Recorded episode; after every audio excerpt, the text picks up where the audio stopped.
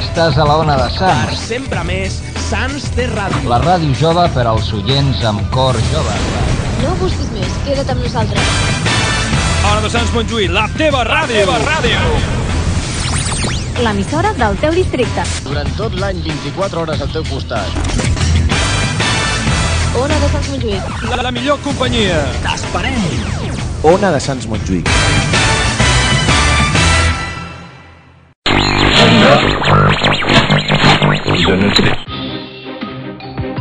Hola, soy Che, la voz de la música que nos parió y un poco de tu conciencia también.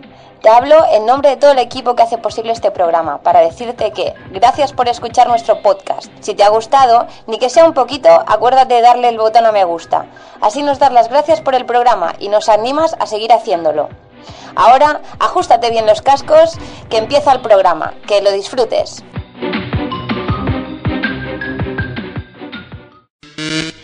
Domingos por la tarde ya no volverán a ser aburridos.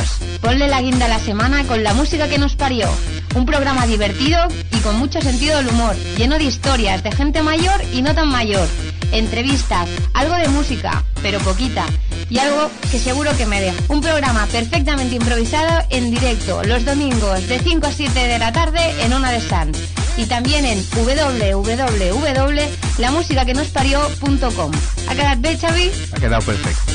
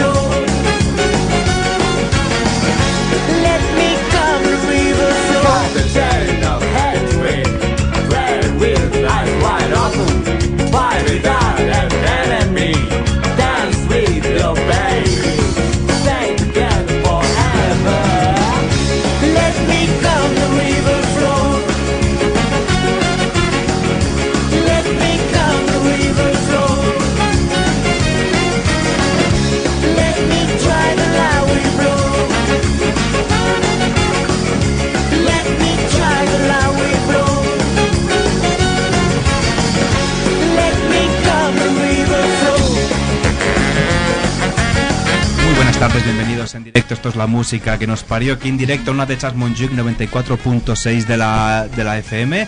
Y bueno, empezamos el año, nuevo programa, nuevas cosas. Doy la bienvenida al control técnico Alejandro Dieguez. Muy buenas tardes. Hola, buenas tardes. ¿Cómo estás? ¿Bien? Bien. ¿Prueba bien el año? Sí, con mesa nueva, aunque bueno, en fin. Bueno, exacto. Me- mesa de sonido, ¿eh? no mesa de... Sí, porque en la mesa en sí no tiene tampoco más cosa. Y hoy a mi lado, pre- eh, copresentando el programa, Alba no ha podido venir, ha tenido compromisos, pues hemos, le hemos dicho, Yolanda, vente tú a hacer de copresentadora, muy buenas. En realidad no quería venir, ¿eh? pero me han venido arrastrando Exacto. la oreja. Está obligada. Sí, le he sobornado Sí, sí. jugando al Mario Es que, Kart soy, y... es que soy menor, entonces Sí, menor. Exacto. Bueno, pues hoy muchas cositas preparadas, entrevistas, volvemos fuertes, ¿eh? volvemos a, a tope y con muchas secciones y muchas cosas preparadas. Y bueno, ¿estás nerviosa, Yolanda, por hacer de copresentadora? No. Ah, no, no mucho, porque... Generación- Cuidado el móvil sí, que va haciendo estamos- todo el rato. Sí, sí, Bueno, un montón, ¿eh? explico- Sí, sí. Os explico una historia que me pasó con el móvil más adelante si hay tiempo, porque Sí. es una gafe. habrá tiempo, habrá tiempo. seguro. Pero no, no, no, los centennials estamos preparadísimos. Estáis preparados para todo y nosotros, bueno, pues estamos preparados para, para lo que venga. Vais a ver novedades, cositas nuevas, tenemos voces nuevas, ya habéis oído. Mesa nueva. Mesa nueva, año nuevo, vida nueva, o sea que estamos a tope y preparados para empezar a encarar esta recta final del año. bueno, de la temporada, porque aquí hasta junio se va a pasar volando, ya verás. Espero y deseo que así sea. Y bueno, pues eso, es que no sé qué más decir. Hoy se me ha hecho muy largo eh, la vuelta hasta que coges el ritmo otra No vez. está ¿eh? Alba, Bueno, no está es- Alba, mira lo que pasa. No está Alba. Sí, no. Exacto. Además que está en shock porque le pega una paliza en el Mario Kart. Bueno, mía, hay que conste que, te, que conste que te he dejado, ¿eh? porque si no, si Ya, no sé que no vienes más. Venga. Ah, no, porque se me cuela el asiento otra vez, mierda. Pues ¿Estás nervioso, Xavi? ¿Qué te pasa? que no sé, que yo estoy acostumbrado a ver a Alba, hoy se pone a mi derecha Alba y yo estaba aquí acostumbrado a mi izquierda. Todo cambia hoy, hay que adaptarse a los ¿Tiene- cambios. ¿Tiene algún, algún tipo de carga político o eso? No, no, no, no tiene ninguna carga política. Le pongo nervioso. También. venga, vamos a, venga, arrancamos, va, dale. A la mierda, venga.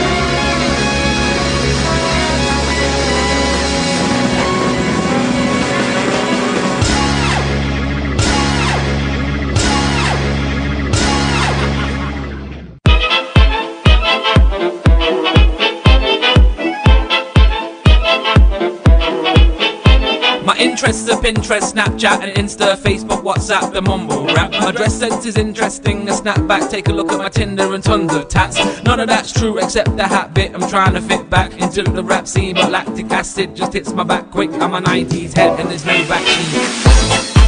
Pues eh, ya veis, también nueva sintonía para las sintonías de contacto, bueno, para las redes de contacto. Eh, bueno, recuerdo nuestra primera y principal, nuestra página web www.lamusicaquenosparió.com Facebook, la música que nos parió.com slash Facebook. Slash es barra para la gente que no somos centennials. Slash, slash no, no es una, a mí me es una bofetada. Slash, como lo del Batman, Bueno, es ¿sabes? el cantante, ¿no? También. Ah, también, No, Slash. ese es Slayer, Slayer, ¿No es contrabarra de toda la vida? No, porque la contrabarra es la, la diferente. es Pero la- contrabarra no es catalá. No, no, contrabarra es la que va en el cero. Esta es la del Shift 7, la barra normal. Slash. Slash. Ya. Bueno, de toda la vida tuya, la nuestra, no Slash llama de para, otra para- manera. para mí es el cantante del. Digo, el cantante, el guitarra de. de También. De. Eso, a eso me refería, Pues eso, cubano. al cubano, digo. Con la música que nos parió.com barra Instagram nos podéis seguir y visitar, es un cubano. Twitter, eh, la música No, que no, nos es. parió. Esto Los centenios no lo sabéis. La música que nos parió.com barra Twitter. Twitter o nuestro usuario que es arroba LMQNP. Nuestro email o correo electrónico la música que nos parió arroba onadesans.com. Que leemos todo, absolutamente todo. Exacto, todo lo que llega.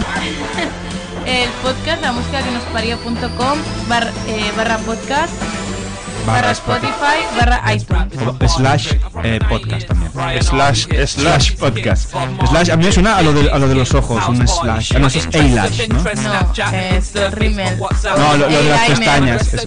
No, no, que estás perdiendo. Ni una ni Yo otra. solamente pienso en, en las películas de adolescentes perseguidos por un asesino. También. Slash, corre que te pilla. Venga, vamos a las noticias imprescindibles.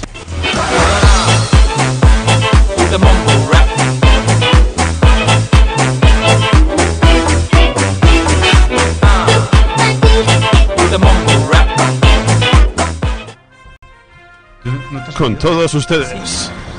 Esto no cambia, ¿eh, Xavi? Cosas que no Las noticias imprescindibles. Y hoy hay un cambio. Sale Alba y entra Yolanda. Venga, Xavi, dale caña. Venga, pues le damos caña. Hoy cambio de jugadoras.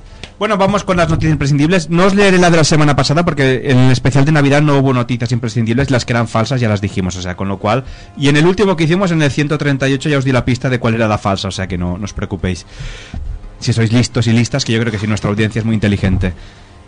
Venga, os doy la primera noticia que dice: Leonardo DiCaprio salva la vida de un hombre que se cayó desde un crucero en el Caribe. Yo me tiraría de cualquier crucero con tal que Leonardo, Leonardo DiCaprio me salvara. O sea, hacer la escena de Titanic Exacto. es un sueño. En el estado actual de Leonardo DiCaprio flotas con él, ¿eh? O sea, en los dos te hace de Bueno, boya, ¿eh? entonces sí que no había espacio en la tabla. Exacto, Entonces ahora no no- había espacio en la. Ahora te- tendría que tener ya casi un barco para salvarse, pero en aquella época cabían en una tablilla los dos. Jack.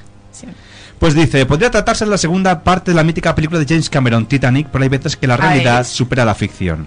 El actor norteamericano Leonardo DiCaprio ayudó a salvar la vida de un, de un pasajero el pasado 30 de diciembre que se cayó por la borda de un crucero cerca de la isla de San Bartolomé, en pleno Caribe. El intérprete se encontraba de vacaciones embarcado en un crucero de lujo junto a su novia, la también actriz Camila Moore, cuando se unía a un grupo de empleados que a la de la flota Titanic, de empleados que buscaba al hombre que supuestamente Hombre, se hombre, había- no iba a poner la normal. Sí, o sea, Claro, claro, que no, es que esto es lo mejor. Esto es que cuando tendrán ves- ganas de matar a tu vecino que va a primaria. Best version, exacto, sí, sí. en plan, Pues el niño toca la flauta, pues yo pongo esta versión, otra pastilla. Pues dice, mm, el hombre se había caído pues, eh, supuestamente por estado de embriaguez. Dice, el desaparecido de, la- de nacionalidad francesa fue encontrado cerca de la isla de Saba que, tras permanecer 11 horas a la deriva. Ostras, estaba en salmuera, ¿eh? Sí, sí, o sea, el, el hombre, o sea, pero tampoco hizo nada. El hombre le dijo, el Leonardo DiCaprio dijo, oye, que se ha caído un señor, eh, a ver si lo buscan. Y con esto, pues ha quedado como un héroe, ¿no? Hay gente que ha hecho menos y, o sea, que ha hecho más y no se ha reconocido tanto Que como... Leonardo DiCaprio siempre va a ser nuestro Jack. Siempre. Nuestro Jack. Siempre. Pues, aunque no dijo capitán, pues salta con la tabla y a buscarlo, hombre, ¿no? Eh, bueno, porque serán americanos, pero si fuera español capitán hubiera dicho, pues saltas con la tabla y lo vas a Te buscar. da por culo ya, hombre. Exacto. Venga, va, léenos tú una, una noticia, Yolanda, que te estrenas. El hombre que se casó con un holograma quedará viudo por una actualización del software.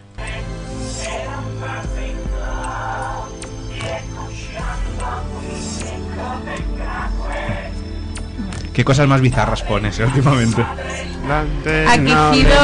¿Sabes lo que es esto? No, ¿qué No, es? ¿qué? Es la canción de los mojinos escocidos para variar. Tiramos mucho de mojinos Uy, escocidos. exacto, sí, sí. Soy una máquina de hacer Ya el amor, exacto. En este Por caso eso la verdad. Suena, suena así con tecno hardcore. Distorsión. house. Qué turbio todo. ¿Qué te tomas todos los días antes de venir? Sí. Mojinos. Moji- moji- mojinos de, de ron. Mojinas un poco, vale. Soy No, una no- no me lo mojino, no me lo quiero. ¿eh? No me lo. Imaginar, sí. Exacto. Venga, Vale, va. Akihiro con... Ojo, ¿eh? Akihiro Kondo, el Uy, japonés... Este es el familiar de la maricondo, ¿no? Esta la Sí, que sí, ¿no? estaba pensando la de esto es... eh, estoy feliz, clic, Exacto. esto es mal, clic. Vale. Hay que ordenar la muñeca, hay que ordenar la mujer, no pum. Hay que saludar a los elementos de la casa. Akihiro Kondo, el japonés que hace... Háblale Mucho al más micro, de- Yolanda, por favor. Queda muy feo decir amórrate, pero sí, háblale al micro. Mm, amórrate. Japonés que hace poco más de un año contrajo matrimonio con Hatsune Miku, un holograma informático, enviudará en los próximos meses debido a una actualización del software que acabará con la vida de su mujer. O sea, ¿os acordáis de, de la voz esta que nos ha dado más de un infarto de actualización de, de virus? de Ah, sí, base sí. de, La ba- así? de la BAST, ¿eh? Sí. Sí, Sí, se llama- base de virus ha sido... Se llama Joana Rubio.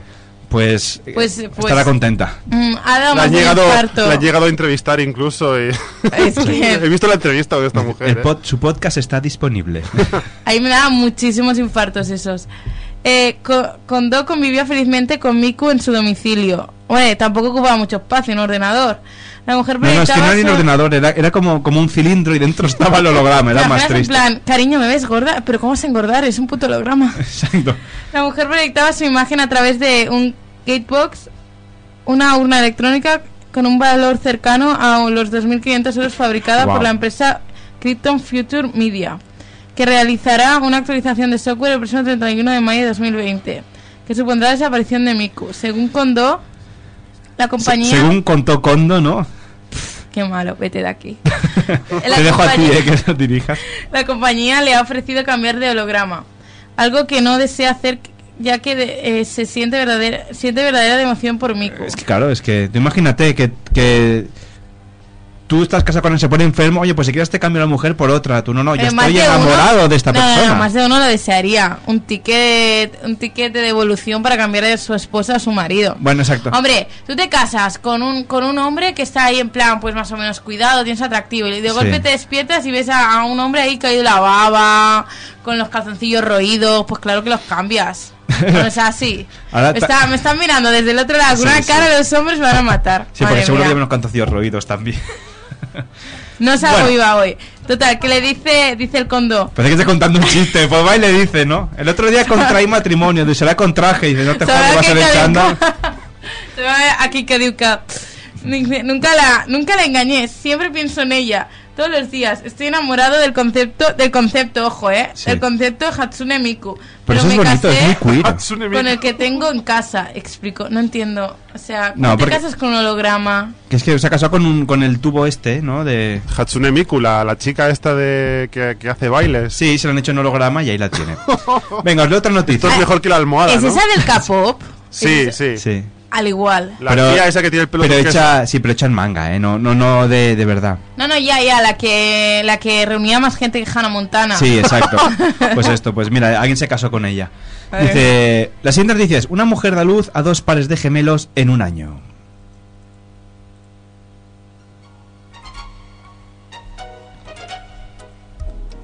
Bueno, no cuadra mucho porque son, Son cuatro. Un, dos, tres. Cuatro. Exacto. Un, dos, tres, Oye, esto es de mi infancia, ¿eh? Ya, ya, De- la mía también. de- sí, de la nuestra también. Mira, no coincidimos. De una mujer originaria de Florida, Alexandrina Wollaston, ha tenido cuatro hijos en un año. La mujer parió dos gemelos, Mark y Malaki, el pasado mes de marzo, y dos meses después, en mayo, se enteró que estaba embarazada de nuevo. Los médicos le aseguraron entonces que tiene muchas posibilidades de que fueran gemelos otra vez. O sea, Pero, o sea, ¿cómo se puede tener gemelos otra vez? O sea, porque- yo, yo, yo, o sea, esto es como lo de 12 en casa, así es como lo hicieron. Sí. Claro, en- a ver, en un año, bueno, a ver, porque se adelantarían, porque tú cuentas, si, lo, si en mayo su- sabía que estaba embarazada, O sea, en mayo, mayo, junio, hasta diciembre son Pero ocho chicos, ¿no meses. sabéis eso que cuando hace puff ya no hay stop? Pues sí, sí, no O se, sea- ve, se ve que su marido es esto, le pasó esto, o sea, no, ni la- lo, el- lo justo de la cuarentena para decir ya se puede, pues venga, para adelante, ¿no? Esto me recuerda a la mujer de Apu, de los Simpsons, Ah, sí. que le empiezan a hormonar porque no se puede quedar embarazada y de golpe tiene octillizos. Pues lo mismo, yo me miraría la leche que estaba por las mañanas para antes de irse a A dormir. pesar ¿eh? de que la leche de Apu, digo, ostras. Bueno, esa leche, en- si se la toma hasta donde yo llego, no te puedes quedar No, embarazada, no, ¿eh? si la bebe no, seguro que no. Hombre, bueno, sería raro, ¿eh? raro sería, tiene un agujero en el estómago, dice. Se me ha tocado la lotería de gemelos, comentó. Em, ah, perdón, dice, em, Kelly y Caleb llegó al, mundo el pasado 27 de diciembre y O sea, o sea, ojo. se le adelantó el segundo par. Ya, ya, pero Caleb... O sea, tú imagínate- o sea, no tenían ni presupuesto para letras, ya, No. porque se- con, con- con el dinero que se gastan en pañales ya ni para letras Claro. tienen. Bueno, y, y con Madre dos, mía. imagínate. Porque los primeros se llaman Mark y Malaki con M y estos con K, Karen y Caleb. ¿No? Y Madre. dice, mm, comentó que acaba de enterarse que, su- que sus dos abuelos tuvieron gemelos al- que murieron, jolín, que murieron al nacer y que y que cree que la llegada de sus hijos es una señal divina que se muestra entusiasmada. Pues bueno, tiene una, ojo, eh, que tiene una hija de tres años que aseguró que era como dos bebés en uno, por lo que no tiene miedo a enfrentarse a una nueva camada. O sea, ya son cinco en casa. O sea, tiene Pues una niña eso, de el tres 12 años. en casa y cuatro perros Poco a y poco, seis sí. gatos. Seguro que perros tienen seguro también, porque esto es muy americano de USA, USA. USA. Venga, léenos otra noticia, Yolanda. Acaba en la piscina de un hotel al tratar de salir de un parking. es más fuerte que tú. Y vaya, qué mala suerte. Parece que los atletas... Pues estoy poniendo pues eh, Podrías una haber- explicación sobre cómo funciona el teletransporte. Podrías haber, pu- haber puesto la de la, la de Kit y los coches del pasado. No sé, yo he dicho teletransporte, ya me ha salido esto. Yo, pues. Aquí tenéis una lección teórica de cómo funciona el Ay, teletransporte. genial. Ves que todos van saliendo. El departamento de policía, departamento de policía de Florida compartió en su página de Facebook las imágenes de un coche que acabó en el fondo de la piscina de un hotel Holiday Inn Express en Palm Beach. En Palm Beach. Los agentes informaron que el conductor perdió el control del vehículo y, mar- y marcha atrás cruzó el aparcamiento hasta acabar en la piscina. ¿Pone conductor o conductora?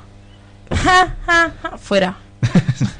Eh, pone conductor, pone conductor. El pasajero logró salir del automóvil por sus propios medios y nadie resultó herido durante el accidente. A ver, si miramos bien la noticia, pasó en Palm Beach. Palm Beach, o sea, es un Palm sitio lleno de, de- de alcohol, drogas, borra eh, de, de Mm. ese turismo de borrachera. Sintió un poco de calor y dijo, hostia, una piscina. Y dice, ¿por qué no? De una. Y claro, se lanzó. con el coche la marcha atrás de algo que es peligrosa siempre, pues entonces hay que se metió para adentro en el agua. A ver, ¿qué metes para adentro? Bueno, el coche en este caso fue, "Uy, pues esto va a ser que no note un fresquillo en los pies, ¿no? Y el hombre pues al final se metió entero. Hizo un. Project X en toda, en toda regla. Exacto. Ah, un Project X, vale, no entendía. Madre mía. Es que estoy muy espeso hoy. Dice, venga, os leo la siguiente noticia, vamos por faena, que tenemos muchas cosas que hacer hoy. Dice, operada del corazón tras sufrir una infección por comer palomitas. Chan, chan, chan, chan. Los rompecorazones. Ah, bueno. Me haber puesto la del popcorn, la canción aquella del... Ti, ti, ti, ti, ti. Oye, pues tiene una tiene punch esta guitarra. A ver. Tiene punch, tiene punch, efectivamente. Dice, un británico tuvo que ser intervenido de urgencia tras haber sufrido una... Ah, perdón. Dice, tras haber sufrido una infección grave provocada por los restos de unas palomitas de maíz que se quedaron incrustadas en sus dientes. ¿Sabes aquello cuando te queda el... de- que estás de ir al cine? Pues esto le pasó. El hombre de 41 El años... paluego. El paluego. Pues este tenía paluego y, y para después y para todo el rato. Un hombre de 41 años, bombero de Cornwall, Inglaterra, y padre de tres hijos, sufrió un... ¿La gente cuántos hijos tiene? O sea, la mujer de antes de tres, no, hay gente que no, no, no tiene otra cosa que hacer, que no tiene Se Netflix en aburren, se aburren, no, no. tienen no. Netflix. Bueno, pero tú, a ver, ¿tú alguna vez has acabado alguna película en Netflix o en HBO o lo que No, sea es que no las en empezado. pareja? No, tampoco las he empezado. O no en pareja, pues ya está, yo no he acabado ninguna, yo tengo un montón de, de, de esto De pendientes. pendientes de ver. Bueno, Saludos desde aquí. A Netflix. A me pasó con la Guerra de las Galaxias, bueno, es otra historia. Y sufrió la infección cuando se trataba de quitarse los restos con la ayuda de, ojo, una tapa de boli, un palillo de dientes, un alambre y un clavo de metal. O sea, este hombre... Pero, ¿de qué grande haría? ¿Cuán grande era la... La, la- la crispeta, ¿no? cris- Para sí, tener que usar un de clavo de metal, ¿no? Ojo. Dice, los hechos ocurrieron el pasado mes de septiembre mientras el paciente veía una película en compañía de su mujer y comían palomitas de maíz. ¿Ves? Estos, no, no, estos sí que acaban en la película, ¿no? Porque Pero, pues por eso, porque se aburren demasiados hijos, ya no hay... Exacto. Ya, ¿cuándo, ¿Cuándo lo hacen? A ver, con tantos hijos. Claro, no, no pueden, no tienen tiempo. Hasta que no los envían de colonias a todos. Pues por pues- eso van al cine, para irse a las, a las sí- filas de atrás del todo, Ah, pero esto lo hicieron en su casa, ¿eh? Pone. su casa. Su casa, sí. le- Madre mía. Bueno, no, no pone en casa exactamente, pero pone mientras estaban en el cine. Una semana después el O bombero... eso, mientras estaban en el cine, pues fueron a las filas de atrás del todo y ahí ocurrió la magia. No, pero si hubieran ocurrido magia, yo creo que lo hubiera sacado el de esto. Con un beso de estos con lengua le sacáis la... la ¡Ay, qué asco! Vale, vale. Dice, una semana después el bombero comenzó a padecer fuertes dolores de cabeza, además de fatiga y sudores. Cuando acudió al médico le diagnosticaron una endocarditis, infección que afecta al corazón cuando las bacterias del cuerpo entran en el torrente sanguíneo. Pero como una palomita, o sea... No, porque es lo que explicaba, como se intentó meter un clavo de metal, un alambre ahí y, la- y no pues, lo podía sacar, pues ahí Pero que no era inglés, era vasco. era vasco, bueno, era inglés. Que, ¿Qué? Madre mía. que tenía la sensación de que, voy a leerlo bien, tenía la sensación de que algo iba muy mal, dormía mucho y me sentía terrible, declaró. Su corazón estaba dañado por lo que tuvo que ser intervenido en una operación que alcanzó las 7 horas de duración. He estado cerca de la muerte, nunca más volveré a comer palomitas de maíz, sentenció. No, es que tampoco. es que Añadimos no hasta que vaya al cine, ¿no? Hasta Sí, que vaya al sí, cine sí, dirá. Porque hay gente aquello que tiene tres infartos, no, yo sigo fumando porque me gusta el riesgo, pues oiga, Bueno, pues, y no has escuchado lo de ¿tiene usted azúcar? No, pero soy intolerante. ¿Cómo eres intolerante? Al Es que azúcar. eres diabético. Exacto, sí, es sí. que pues venga, va, Yolanda, léenos la última noticia. acude al médico porque cada vez que tiene un orgasmo se caga encima. Wow. Urgencias, urgencias. Xavi, hay que amputar. Bueno, amputar no, lo que hay que ponerle es un tapón o algo, porque... ¿Qué dices? Hay que amputar. Hay que ponerle un tapón para que no le pase esto. Una Yolanda, joven- Yolanda, por favor. La, la vía intravenosa, por favor. Exacto. Pongamos un tapón. Una Ya está, joven después de tanto salmantina, drama. Exacto. una joven salmantina ha acudido a su médico de cabecera para... Es que imagínate el médico de cabecera la cara, en fin. Sí. Una joven salmantina ha acudido a su médico de cabecera para explicarle su particular problema. En concreto, que cada vez que tiene un orgasmo no puede evitar defecar. Es que imagínate que vas al médico gusto. de urgencias y dices, mira, No, de urgencia no, el de cabecera. el de este cabecera, eh, es que... Pero es doble es- placer, ¿no? pero yo- Porque te hombre, quedas a gusto y tienes Si un haces, orgasmo. si haces un perfecto, esto que no Sí, te pero- limpias el sí, culo, que no eso sí. manchas, es, es la hostia. Pero si lo haces en la cama tienes que cambiarlo todo, has de follar con pañal, ¿no? Pues sí. Casi, casi. Bueno, follas la ducha y ya está. También, así limpias todo y ya se va todo. Bueno, la joven lleva varios ¿Has años. visto los sufriendo- centenias? Tienen soluciones para todo. Eh, no. Habrá que hacer una aplicación. Oye, ¿tú, eh, tú, ca- ¿tú te cagas también cuando tienes un orgasmo? La Esa- aplicación está en encuesta ¿Sí o no? de mierda. En el, en el Insta. Eh, la joven lleva va- Encuesta de mierda, nunca mejor dicho. la joven lleva varios años sufriendo dicho problema. Es que es un problemón, Años. ¿eh? Pero esto, o sea, a, mí, a ver, espera, es que a haces, ver, haces esto- caca, te limpias y entonces. Perfect. Exacto. Pero a mí esto me, te Ay, pasa dos ay. veces y dices, bueno, irías al médico, ¿no? Porque, bueno, a ver, también depende de la frecuencia con la que después de dos años A ir ver, al médico, ¿no? mejor- Mejor con el, el- el anual ya cumplía, pero. No sé, a lo mejor, eh, bueno, hay gente que le gusta que le cagan en el pecho, ¿no? Pues No, a mí no sería mi, mi, mi particular gusto. lo tiene hecho ahí. En fin, pero hasta ahora no se había decidido a ponerlo en conocimiento profesional. Bueno. Y dice, he vivido episodios muy bochornosos durante este tiempo, pero nunca había reunido el valor suficiente para contárselo a mi médico. Pero el único incidente fue tan, el último incidente fue tan escatológico que no me ha quedado más remedio que pedir ayuda. Es que joder, es normal. Claro. Al parecer, cada vez que tiene un orgasmo, ya sea con una pareja o en solitario, su cuerpo se relaja de tal manera que no puede evitar cagarse encima. Oh, sí, cágate encima. Bueno. Venga, va, Xavi, dámelo todo. no puede fingir orgasmos. No, no, exacto. Si no se ha cagado, puede. no. Si no se ha cagado, no tiene un orgasmo. Pero yo es que estaba pensando, tú imagínate, ¿no? La situación esta hay gente que dice. Dice, cuando te corras, avísame. O sea, si estás, si estás haciendo un 69, yo me imagino, pero avísame primero porque me salgo, ya no porque tengas el orgasmo, porque me aparto, porque si no me cae, te pone ahí la, la gomina encima. Qué duro. Bueno, y ya lo de sexo anal descartado. No, igual es más fácil, ¿no? No, porque tiene Entonces, tapón ahí. lubricante. Es como, exacto, como si tuviera un, un, un squirt ya, o sea, que no, no le hace falta. Ay, qué asco. Bueno, según le, le ha informado su médico de cabecera, se trata de algo bastante más normal de lo que puede parecer en un primer momento. O sea, hola. Yo, yo no sé, luego preguntaremos a la gente que viene aquí al estudio si le ha pasado alguna vez esto, porque a, a mí, a no- mí me pasa todos los días, ¿eh? todos los días. O sea, a ver, yo a cagar voy, pero... Los orgasmos generan unos espasmos y una relajación que, dependiendo a qué zona del cuerpo afecten en mayor medida, pueden ocasionar este tipo de vacaciones involuntarias. Lo que, lo que no le ha gustado tanto a nuestro protagonista ha sido la solución temporal que le ha ofrecido. Me dice que o me pongo un tapón, me pongo un tapón de corcho o empiezo a practicar sexo anal. ¿Eh? Bueno, Que exacto. no íbamos mal encaminados, ¿eh? De una, eh, de una y todo. Médicos de aquí por la Universidad de Harvard. Exacto, todo, todo ingenieros. Pues venga, vamos a hacer una pausita para la publicidad, ahora seguiremos aquí en directo en la música que nos parió y seguiremos con una entrevista muy interesante. Vamos a, mira, le preguntaremos que está aquí con nosotros a, a Laila, ¿vale? que es la directora del Sex Academy Barcelona. Y hablaremos un poquito de... Estás haciendo aquí cl- cliffhanger mm, de antes lo- de tiempo, ¿eh? de lo que viene después, sí. Es hype, es hype. Es que estoy creando la de esto para que sal- saltéis la publi rápido. Venga, pues una pausita y ahora estamos con ella. Venga, hasta ahora. Por la tarde ya no volverán a ser aburridos. Ponle la guinda a la semana con la música que nos parió.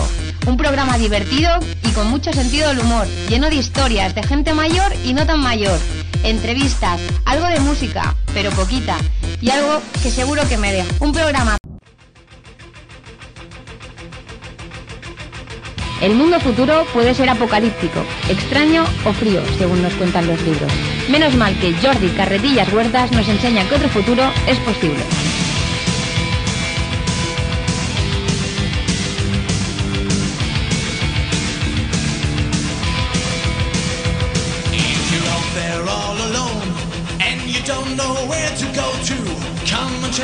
Trip with me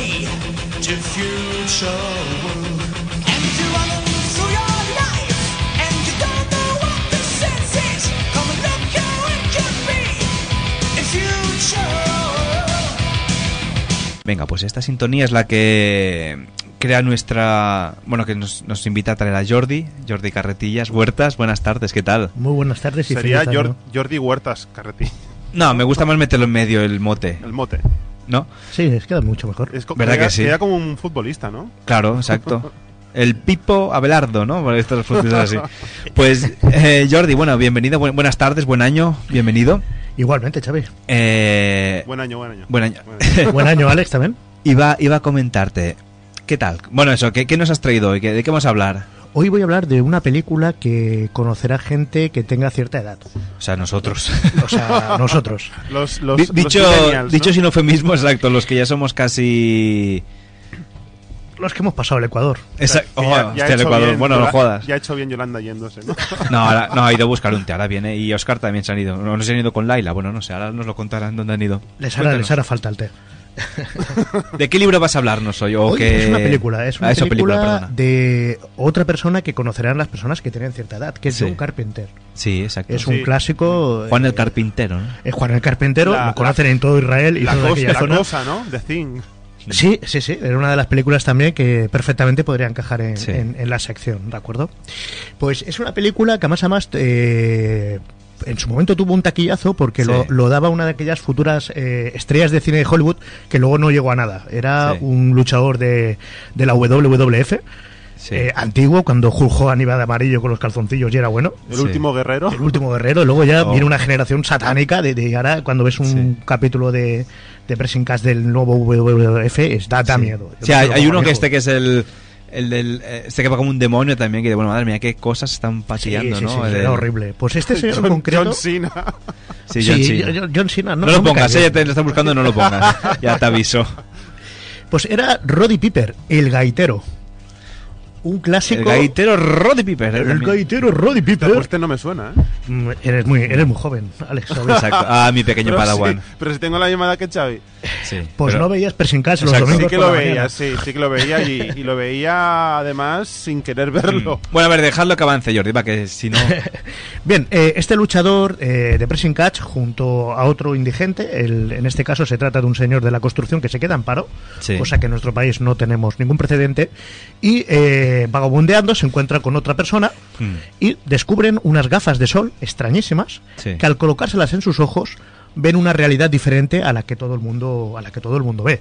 Son unas gafas de sol que te permite ver que dentro de nuestra sociedad están ellos, los alienígenas Ostras. unos alienígenas que eh, no tienen ninguna intención buena con nosotros, Mm. pero tampoco quieren exterminarlos, porque uno se piensa, bueno, ¿y qué beneficio tienen los extraterrestres de mantenernos con vida? Sí. Eh, si fuéramos los humanos los que llegáramos a otro planeta, lo tenemos claro. Sí, sí, arrasamos y luego, Arrasamos y luego y- preguntamos. Y más si está Trump, ¿no? Sí, si saldrán, pues directamente, no hace falta que quede evidencia de ningún pasado. Mm. Exacto. ¿Para qué, ¿Para qué hace falta el pasado con Donald Exacto. Trump? Solo Hay que mirar al futuro. futuro, exacto, adelante, Exacto. Siempre.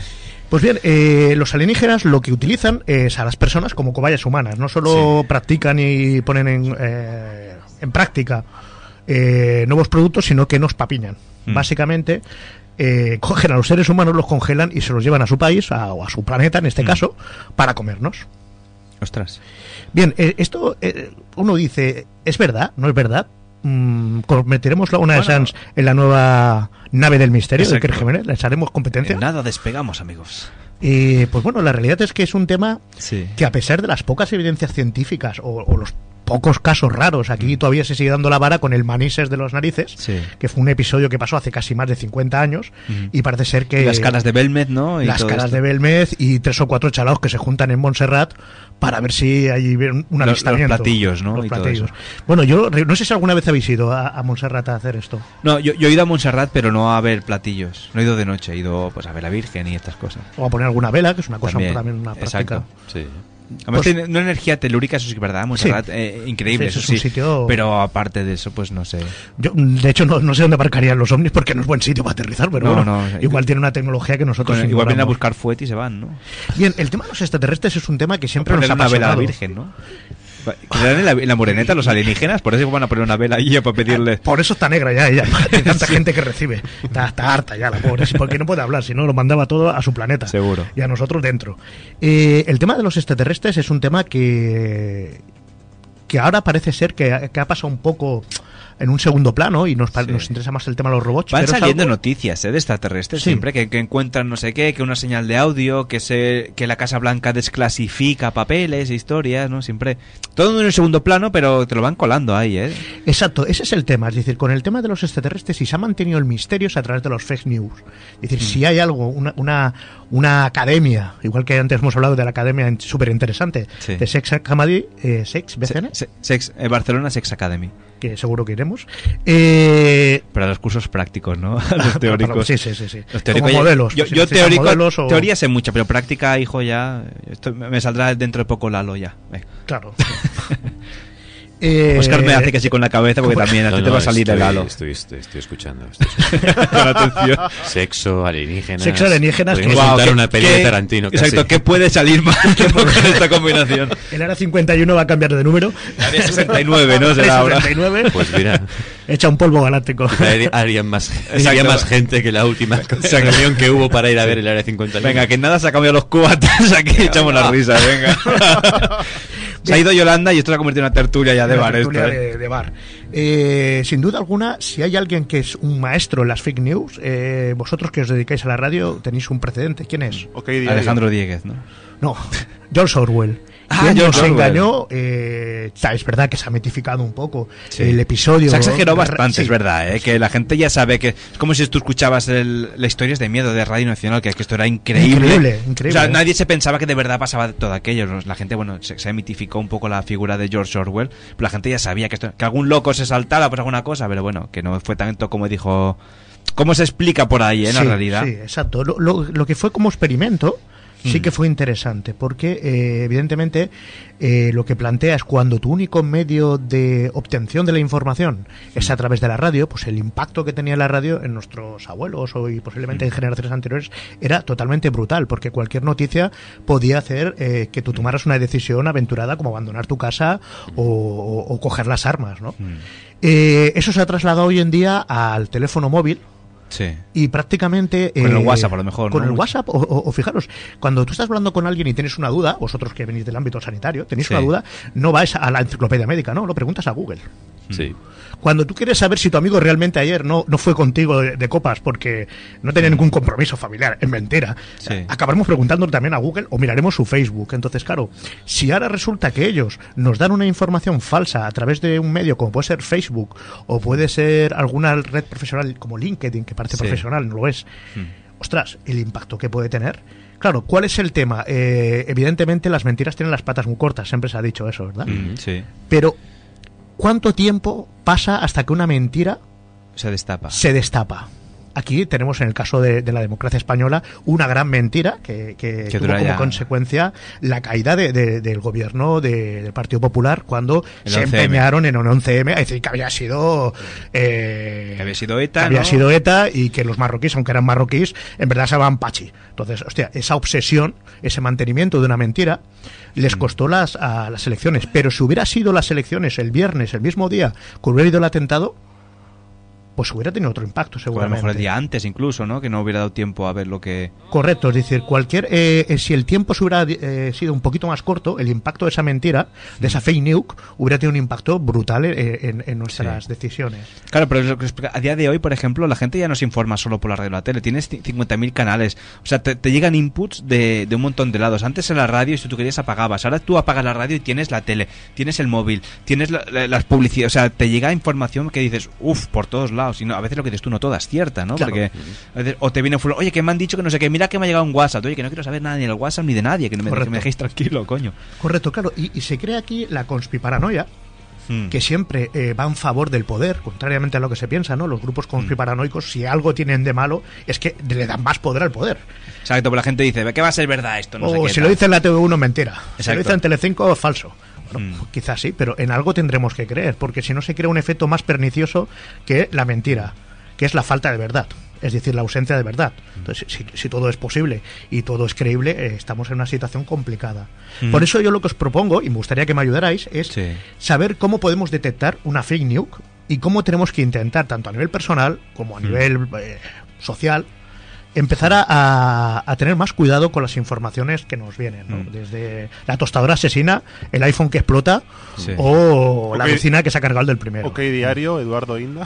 Bueno, sí, OK Diario, que eso ya es un TVO, pero básicamente otros medios de comunicación que, que también son buenos, les han clavado... eh, Fake news. Fake news. Pero hay ¿Recordáis la broma que, hay, que páginas, hizo... hay páginas que son de fake news, de Totalmente. por ejemplo, Sí, pero El Mundo Today. Exacto, pero esto ya, lo- ya te lo pone que es un diario de sátira y nadie se lo. De hecho, yo- las noticias de estas falsas nosotros las sacamos de una web que se llama haynoticia.es y todas son Pero no- falsas. no lo digas, hombre, que no la pasa gente nada, ya que, se va va, ahí. que no pasa nada. Que no. Y bueno, ahora buscaré otra, pero no hay problema. Pero, decir, pero que la, la idea de lo que dices tú es esto, ¿no? Incluso a veces ves noticias del país que te envían. Yo lo primero que miro primero es la fecha de cuando se han publicado. muy importante. Aquí te ponen, o sea, noticias que pasaron hace tiempo y te las y te las reenvían otra vez como si fuera nuevo y tú miras, uy.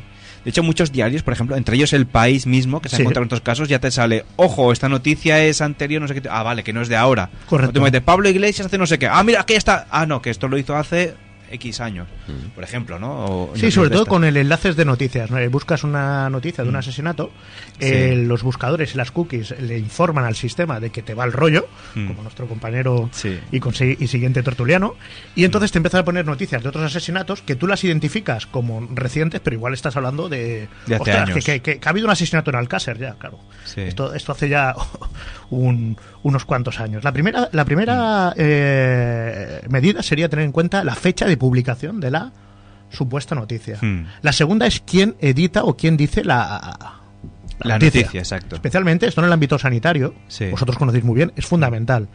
Eh, yo recuerdo una cena de Navidad en la que Hmm. el alcohol y las relaciones eh, familiares, que siempre son muy agradables, Sí. eh, provocó una discusión grave sobre la gamba y si la, la cabeza de la gamba provocaba colesterol o no. Hmm. Ahora vi- vimos que provocaba con el. No me acuerdo con esto, con el metal pesado, esto, ¿no? Exacto, con, con el mercurio o demás. Pues bien, eh, la conclusión es que mi cuñada eh, creyó haber tenido una victoria pírrica, porque ganar Sí. una discusión en una cena de Navidad es una, es una mierda. Es fácil. ¿no? Es fácil. Es fácil. Eh, se le vino abajo cuando el artículo en el que ella había basado todo su, su, su doctrina, Su, su creencia, ¿no? eh, pues mm, seguí leyendo la noticia y resulta que estaba firmada por el doctor Pez. Doctor el Pez. doctor Pez, sí. Es Bueno, es el una mismo que atendió ¿eh? a, a la... De la clínica Acuario. Sí, por supuesto. es amigo íntimo de Ariel y, y del cangrejo, de Sebastián. Flounder. Otras noticias eh, firmadas eh, supuestamente por un doctor o un prestigioso nutricionista. Sí, no, que estoy hablando con Alex, que está- dice que están picando, sí, que bajes a abrir, que es un amigo de Oscar. Bueno, que vaya él, que así lo conoce. Bien, no solo tiene que estar firmado el artículo, sino que tenemos que indagar un poco sobre quién firma. El- insisto de nuevo en, en la información paramédica que podemos encontrar en, en Internet, quizá porque es la que más relevancia o impacto puede tener en nuestros oyentes. Es decir, cuando alguien dice, el milagro contra la grasa, perdí 25 kilos en 15 días. Exacto, y los, cosas- los milagros del Photoshop, ¿no? Claro, ¿Verdad? Sí, sí, porque en todas ellas aparecen fotos de gente muy feliz, fotos de gente del antes y el después, que yo creo, por experiencia propia, que es al revés.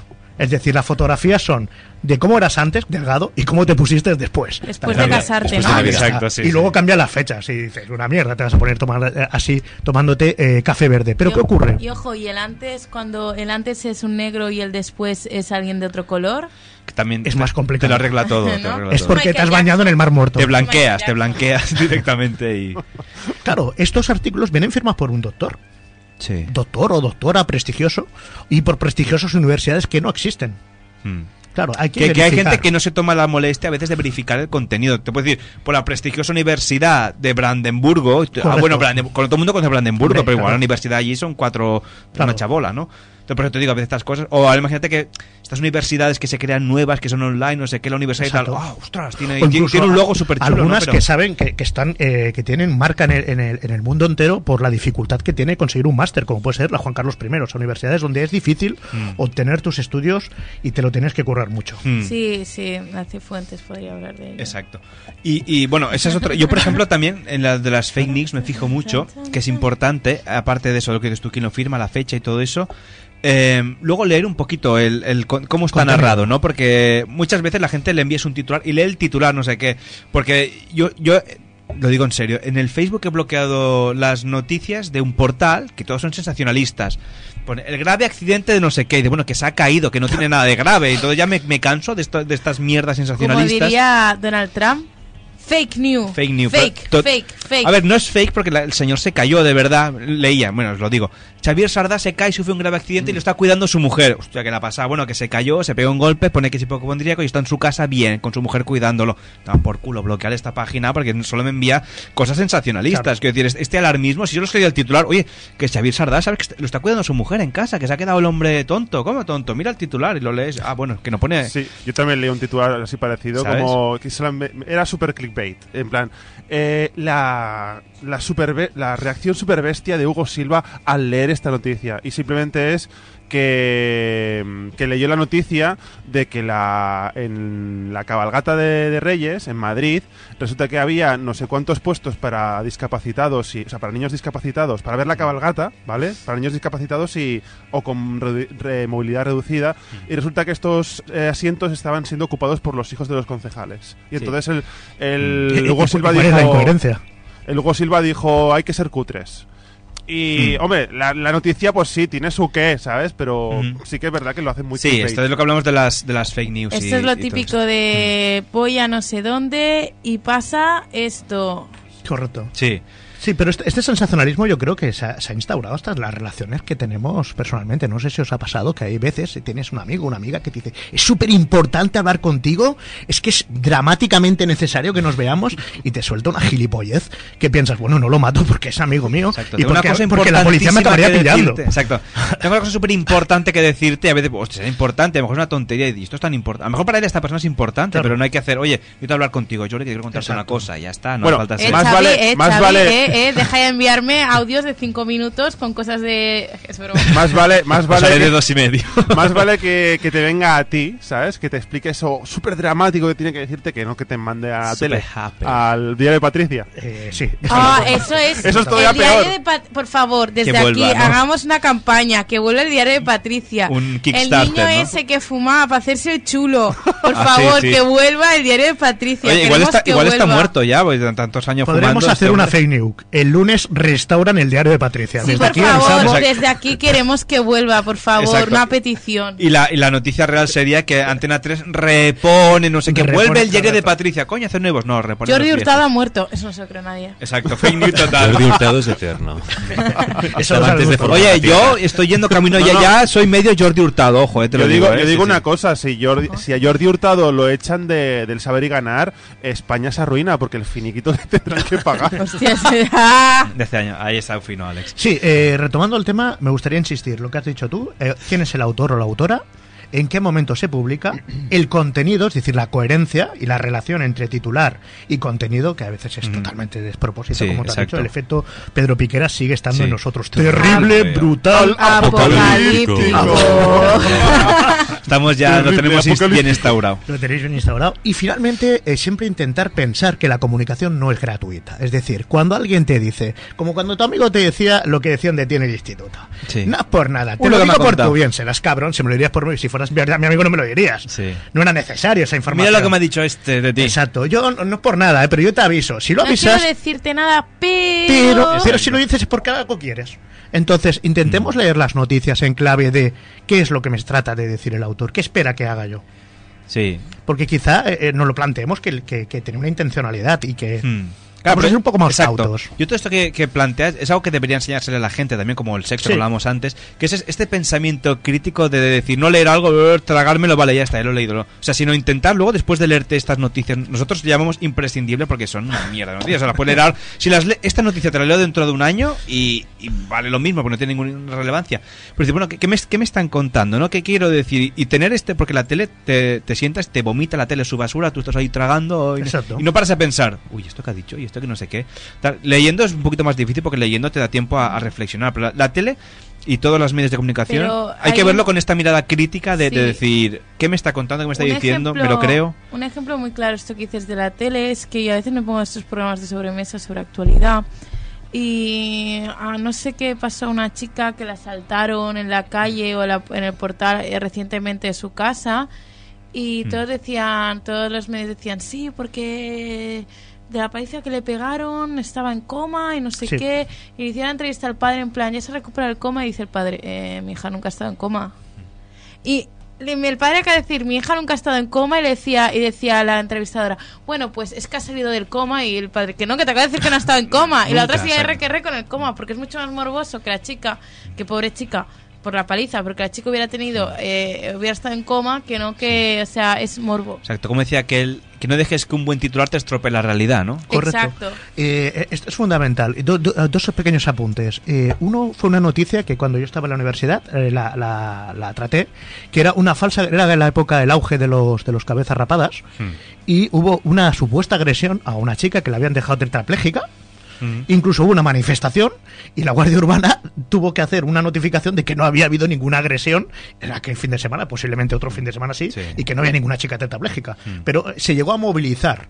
Eh, posiblemente, no se quiso indagar más, pero posiblemente, eh, por lo, la poquita información que pudimos obtener, son experimentos sociales que hacen las agencias de control, en este caso Sí. sería lo que antiguamente era el CSIC, que ahora se llama el CNI, Ujú. para ver el impacto y la capacidad de movilidad de la sociedad ante una noticia falsa. Evidentemente, no para fastidiar, sino por si una nación extranjera tenía capacidad de provocar una situación de crisis en un, en un país extranjero Bueno, tan ahora solo se con un está bulo. estudiando eso, porque eso los dicen bots, que, que Rusia eh, tiene gran parte de, de culpa. Dicen que esto es una, es una fake news, pero que mm, tiene gran parte de culpa en lo de la crisis catalana, también en que No, Donald esto, esto Trump es verdad, haya ¿eh? salido. Rusia, bueno, luego te lo explico. Bueno, a no, ver, sí, si- a ver si- Rusia a ver si lo explico en antena. y Rusia luego- dijo, eh, admitió y tal, pero quiero decir que realmente es que la gente, es lo que decís, no tiene un filtro y, y la base para todo es dudar de todo, incluso de uno mismo.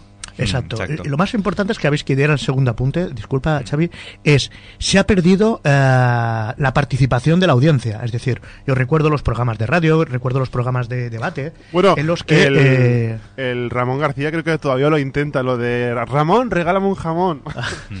No, pero Y no, la no, gente no, no esa la gente no se lo cree ya. Exacto. es el, el- en el que se le preguntaba a una persona, pues desde una ama de casa hasta un barrendero, hasta un policía, su opinión sobre algo. Mm. Y esa, eh, era, era divertido hacerlo. Ahora no, Sí. ahora ya hasta tu opinión te la ofrecen entre cuatro o cinco contertulios que resulta que son expertos en todo y debaten desde la economía española hasta el último asesinato, como ha comentado Yolanda, de, de una chica.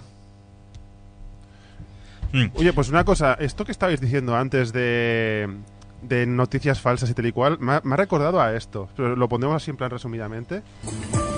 Es Susana Griso en el espejo público. No, que- bueno, a ver, espera, bueno, luego ponemos una público. eh, No, no, no, pero- a ver, tira, que se nos No, echa. No, no, que no me interesa una griso. Vamos a otro, otro Pero tema. es lo de- Que no me interesa, otro tema. ¿Qué te iba a decir, Jordi?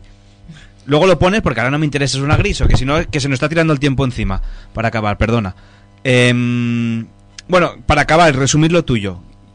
Perdón, eh, que me ponga serio, no te enfades, pero es No, que no, lo que no, hay. no me he enfadado, No, me ha puesto una cara que me ha- Se ha puesto, eh, ¿cómo se dice esto? Mm, Ah, es una fake news. Sí, es fake news. acuchillado. Ah, Allá pero es que si no, es- que está, está Jordi además y todo esto. Pues te iba a decir, Mm, ah, sea, ¿cuántas, ¿Cuántas veces no has visto tú una noticia, la has leído en el periódico y la gente comenta, esto no ha pasado así? Con noticias pequeñas, ¿sabes? Sí. Que te han pasado en el barrio, ¿no? Yo- igual os ha pasado a vosotros, que leéis una noticia y yo lo he visto esto y lo que está contando esta persona no, no es exactamente así como ha pasado. Ahora nos boicotea. Así. No, no, que- que- no, no, que- que ya lo que- sé, que es broma, tranquilo. Pero ese incluso eh, de normal en plan que Claro, te ha es- pasado algo y tú Hmm. Lo has visto en primera persona y lo cuentas y a la persona que se lo has contado lo exagera. Incluso hay personas que como que Hmm. exageran lo que le ha pasado a las Sí, eh, cosas. bueno, eso lo primero, pero claro, eso lo pensamos teléfono. con una noticia cercana. Tú imagínate cuando te hablan de noticias de alta política o de porque han dicho no sé qué. O sea, de lo que ha pasado, lo que tú estás leyendo. En esa noticia puede haber también un mundo. Ya te, te hablo a veces de ejemplos que tú ves en el barrio, de si como un edificio, sí, y el tío que lo dice, o lo ha exagerado, o la tía, es igual, de, de esto, pero luego, Claro, claro, es que lo que mueve este país es el morbo. Por eso Ah, Sálvame es el que tiene más ganancias y porque y lo único que venden es, es que estoy hasta con una que- persona y estoy con la otra. O sea, y hasta que no- Yo me atrevo a haceros una pregunta Hasta a que- todos. A todos, incluso a Alex, a Oscar, a todo el mundo. a mí también. A Yolanda, a Xavi. No, Y, y- y Cha, porque, cha, porque cha. siempre hablamos en tercera persona, especialmente de las cosas malas. ¿Cuántas veces habéis mentido? Yo he mentido. A veces he, he- he dado información falsa Pues mira, yo no he mentido con nunca. conocimiento. No, Es- es- eso Yo no he dice mentido mucho de nunca, ti. solo ahora. no me lo creo. Y he mentido, pero a más a más a maldad, a- para, para provocar No, un yo, daño. a ver, eh, yo a maldad, a, una tercera persona. A maldad te digo que no. A veces inconscientemente, pues alguna cosa. Sí, como todo el mundo. Pero a maldad para hacer mal, yo no he mentido nunca. Porque no, no, no me sale. No, no, no soy capaz. No, bien, soy capaz. No está bien. A veces he mentido, pues si la has liado, no, tal, intentando escurrir el bulto, pero siempre teniendo, siendo yo el de esto. Una ¿eh? mentira piadosa, ¿no? Sí, Sí. mentiras piadosas, pero que decir, que no, no para putear. Mira, voy a explicarle a Yolanda que Oscar me dijo el otro día que no sé qué, lo No, que dijo de ti, muy, no. Eso es muy tóxico. Yo eso no- así tampoco, Y- y- jamás. Yo No, no mentir eso de que a lo mejor he roto algo, ¿quién ha sido? Ah, pues no sé, es que estaba así, bueno, ya miraré no sé qué tal. Eso sí, pero mentira para hacer Sí, mal. lo típico de no. ¿cómo, eh, ¿cómo se ha roto esto? Ah, que estaba roto. Ah, pues yo y ya estaba así cuando llegué. Eso sí, lo típico sí. Sí, pero más allá de eso yo. A no. mí a mí eso a, a mí eso me ha pasado, sí, sí. A mí Pero es que cuando- no. ¿El silencio es cómplice? Sí, Oscar sí, Oscar hmm, ¿El qué, perdón? cómplice. A ver, y Alex, va, dinos tú y hacemos una pausita. No, simplemente que yo, pues si cada vez que miento me pillan, paso de mentir, ¿sabes? Muy bien, bien Tarde o temprano te vuelve. Exacto, la mentira tiene unas Se puede un mejorar estrés- todo, ¿eh? También hay academias. cerebro. ¿Eh? Sí. Que se puede mejorar. También hay academias sobre la mentira. Exacto. ¿Ah, sí? ¿Ah, sí? ¿Real? Ok, diario. Yo, yo, yo leyendo sobre psicología leí que era un estrés para el sistema nervioso central y para el cerebro. Pues Entonces, por memoria. eso es muy, es muy difícil Sí, mentir y exacto. Has de tener muy buena memoria. Exacto lo que dice Oscar. No, Para mentir no has de tener muy buena memoria. Aparte de eso, eh, hay unos aspectos que nos hacen psicológicos, que ya hablaremos Sí. en otro tema, si os Sí. interesa. Hashtag. Nos interesa. Queremos que habléis Like, sobre esto. el like y todo eso, ponedlo en comentarios y os lo explicaré en otra sección. Pero es verdad que depende de los de nuestro cerebro cómo esté estructurado, si somos más menos cínicos, eh, Sí. si tenemos más psicos, porque todos somos eh, punt- puntuamos algo en psicosis, algo en neurosis, psicopatía, sí, sí, sí, sí, ¿vale? Eh, depende de la puntuación que tengamos, somos más fáciles para mentir Mm. o nos cuesta más, en plan, mm, si es más fácil que nos pillen o menos fácil y la manera en la que mentimos. Si somos extrovertidos e introvertidos también tiene que ver. Sí. Y es un estrés porque activa nuestro sistema de lucha-huida. Ah. Por eso los tics, por eso nos reseca la boca, por eso lo de pasar la lengua por los labios muchas veces. Mm. Por eso antes de un interrogatorio primero hablan de cosas normales a la persona, Correcto, entonces ven cómo actúa, es su normal, y a partir de su normal, luego ya hacen las preguntas y ya dicen, vale, o dice la verdad, actúa así, pues esto está haciendo, está cambiando, esto no sé qué, porque a lo mejor una persona normal tiene la boca muy seca y siempre se chupa Claro. los labios. Exacto. Y no es que esté mintiendo. O sea, Bocas. que el consejo que nos acaba de lanzar Yolanda en la radio Sí. es, si alguna vez te hace un interrogatorio a la policía, Actúa- ponte nervioso sobre actuar desde el principio, para que no Exacto. puedan distinguir cuando dices la verdad. Gracias. Eh, en el próximo programa, tips para mentir bien según la psicología. Ahora, Gracias. mira, hab- hablando de policías y mentir, eh, ahora hablaremos de crímenes también eh, con Jordi. Tenemos una pausita. Jordi, bueno, te invito a que te quedes para hacer la sección con Jordi también. Ahora estamos todos en el estudio ya. Perfecto. Y... Estamos aquí calentitos ya, Calentito. que era hora. Sí, bueno, yo sigo con frío, eh, pero bueno, ahora me pondré la chaqueta. Pues hacemos una pausita y ahora seguimos aquí en la música. Gracias por tu Estupendo, sección, siempre gracias a interesante, vosotros, Jordi. siempre. Venga, pues una pausita y seguimos aquí en la música que nos parió hasta ahora. Por la tarde ya no volverán a ser aburridos. Ponle la guinda a la semana con la música que nos parió. Un programa divertido y con mucho sentido del humor, lleno de historias de gente mayor y no tan mayor. Entrevistas, algo de música, pero poquita. y algo que seguro que me deja. Un programa perfectamente improvisado en directo los domingos de 5 a 7 de la tarde en Ona de Sans y también en www.lamusicaquenosparió.com. ¿Ha quedado bé, Xavi? Ha quedado perfecto. Escoltes la teva ràdio. Ona de Sants Montjuïc. El 94.6 de la FM. Cuidado.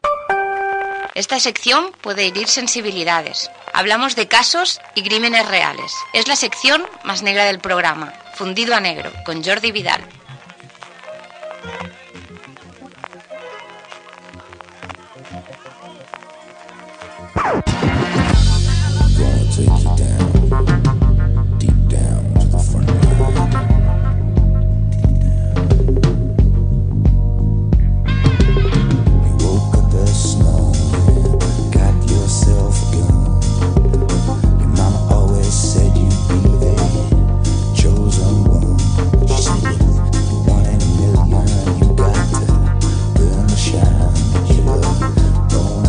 Bueno, pues seguimos aquí en la música que nos parió. Ahora esta música es la de Fundido a Negro, la sección de, de Jordi Vidal. Buenas tardes, Jordi. Buenas tardes y buenos crímenes. Buenos crímenes, tu entradilla famosa.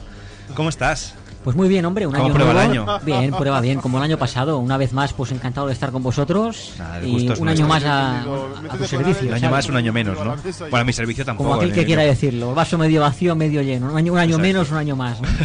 Sí, sí, sí. Pues Jordi, hoy nos traes nuevos crímenes, nuevos psycho killers. Pues sí, sí, sí, sí. Hoy hablaremos de un criminal que avisamos antes de empezar que puede herir sensibilidades importantes. Bueno, ya, lo- ya, ya hemos puesto la Bueno, entradilla, pero ¿eh? ¿Has por si visto? acaso, hemos hablado aquí de gente que ha cometido 20, 30, 50 asesinatos. Este señor solamente ha cometido Claro, uno. mejor, pero Pero es de, de- de- de mano, tal. Como salvajada la buena que hay que avisar que gente sensible, gente nueva. aprensiva, cuidado. ¿eh? Sí. Bueno, Bueno, pues cuéntanos, ¿de qué nos vas a hablar? vamos a hablar de... A ver, Sí, antes no, de nada, no, nosotros siempre hemos hablado de asesinos Sí. de Estados Unidos, de Reino Unido, países del este, Rusia, Ucrania, ¿no? Hmm. Hoy hablaremos de un asesino japonés. ¿Por qué? Porque cuando la gente piensa en Japón, generalmente piensa, ostras, el paraíso, el país del sol naciente, el sushi, el manga, el- la Sí. educación máxima, ¿no? Hmm, el Habla de respeto, ¿no? Artes marciales, no sé Sí. qué, tal. Bien, pues ahí también ha habido criminales. Hoy hablaremos de uno de ellos, ¿no? Concretamente, Issei Sagawa, el caníbal japonés. Toma ya. Algunos de vosotros imagino Sí, que os... bueno, no sé si os- a ti igual te suena que te he hablado de alguna vez. ah, bueno, más. de- sí, porque me has hablado de él, sí, sí, no. No tengo el gusto de. de conocerlo. Pues aún está vivo, si lo quieres conocer. Aún ¿eh? está Cuando vivo. fuiste tú a Japón, Sí. tres años ahora, ¿no? Más o menos. Sí.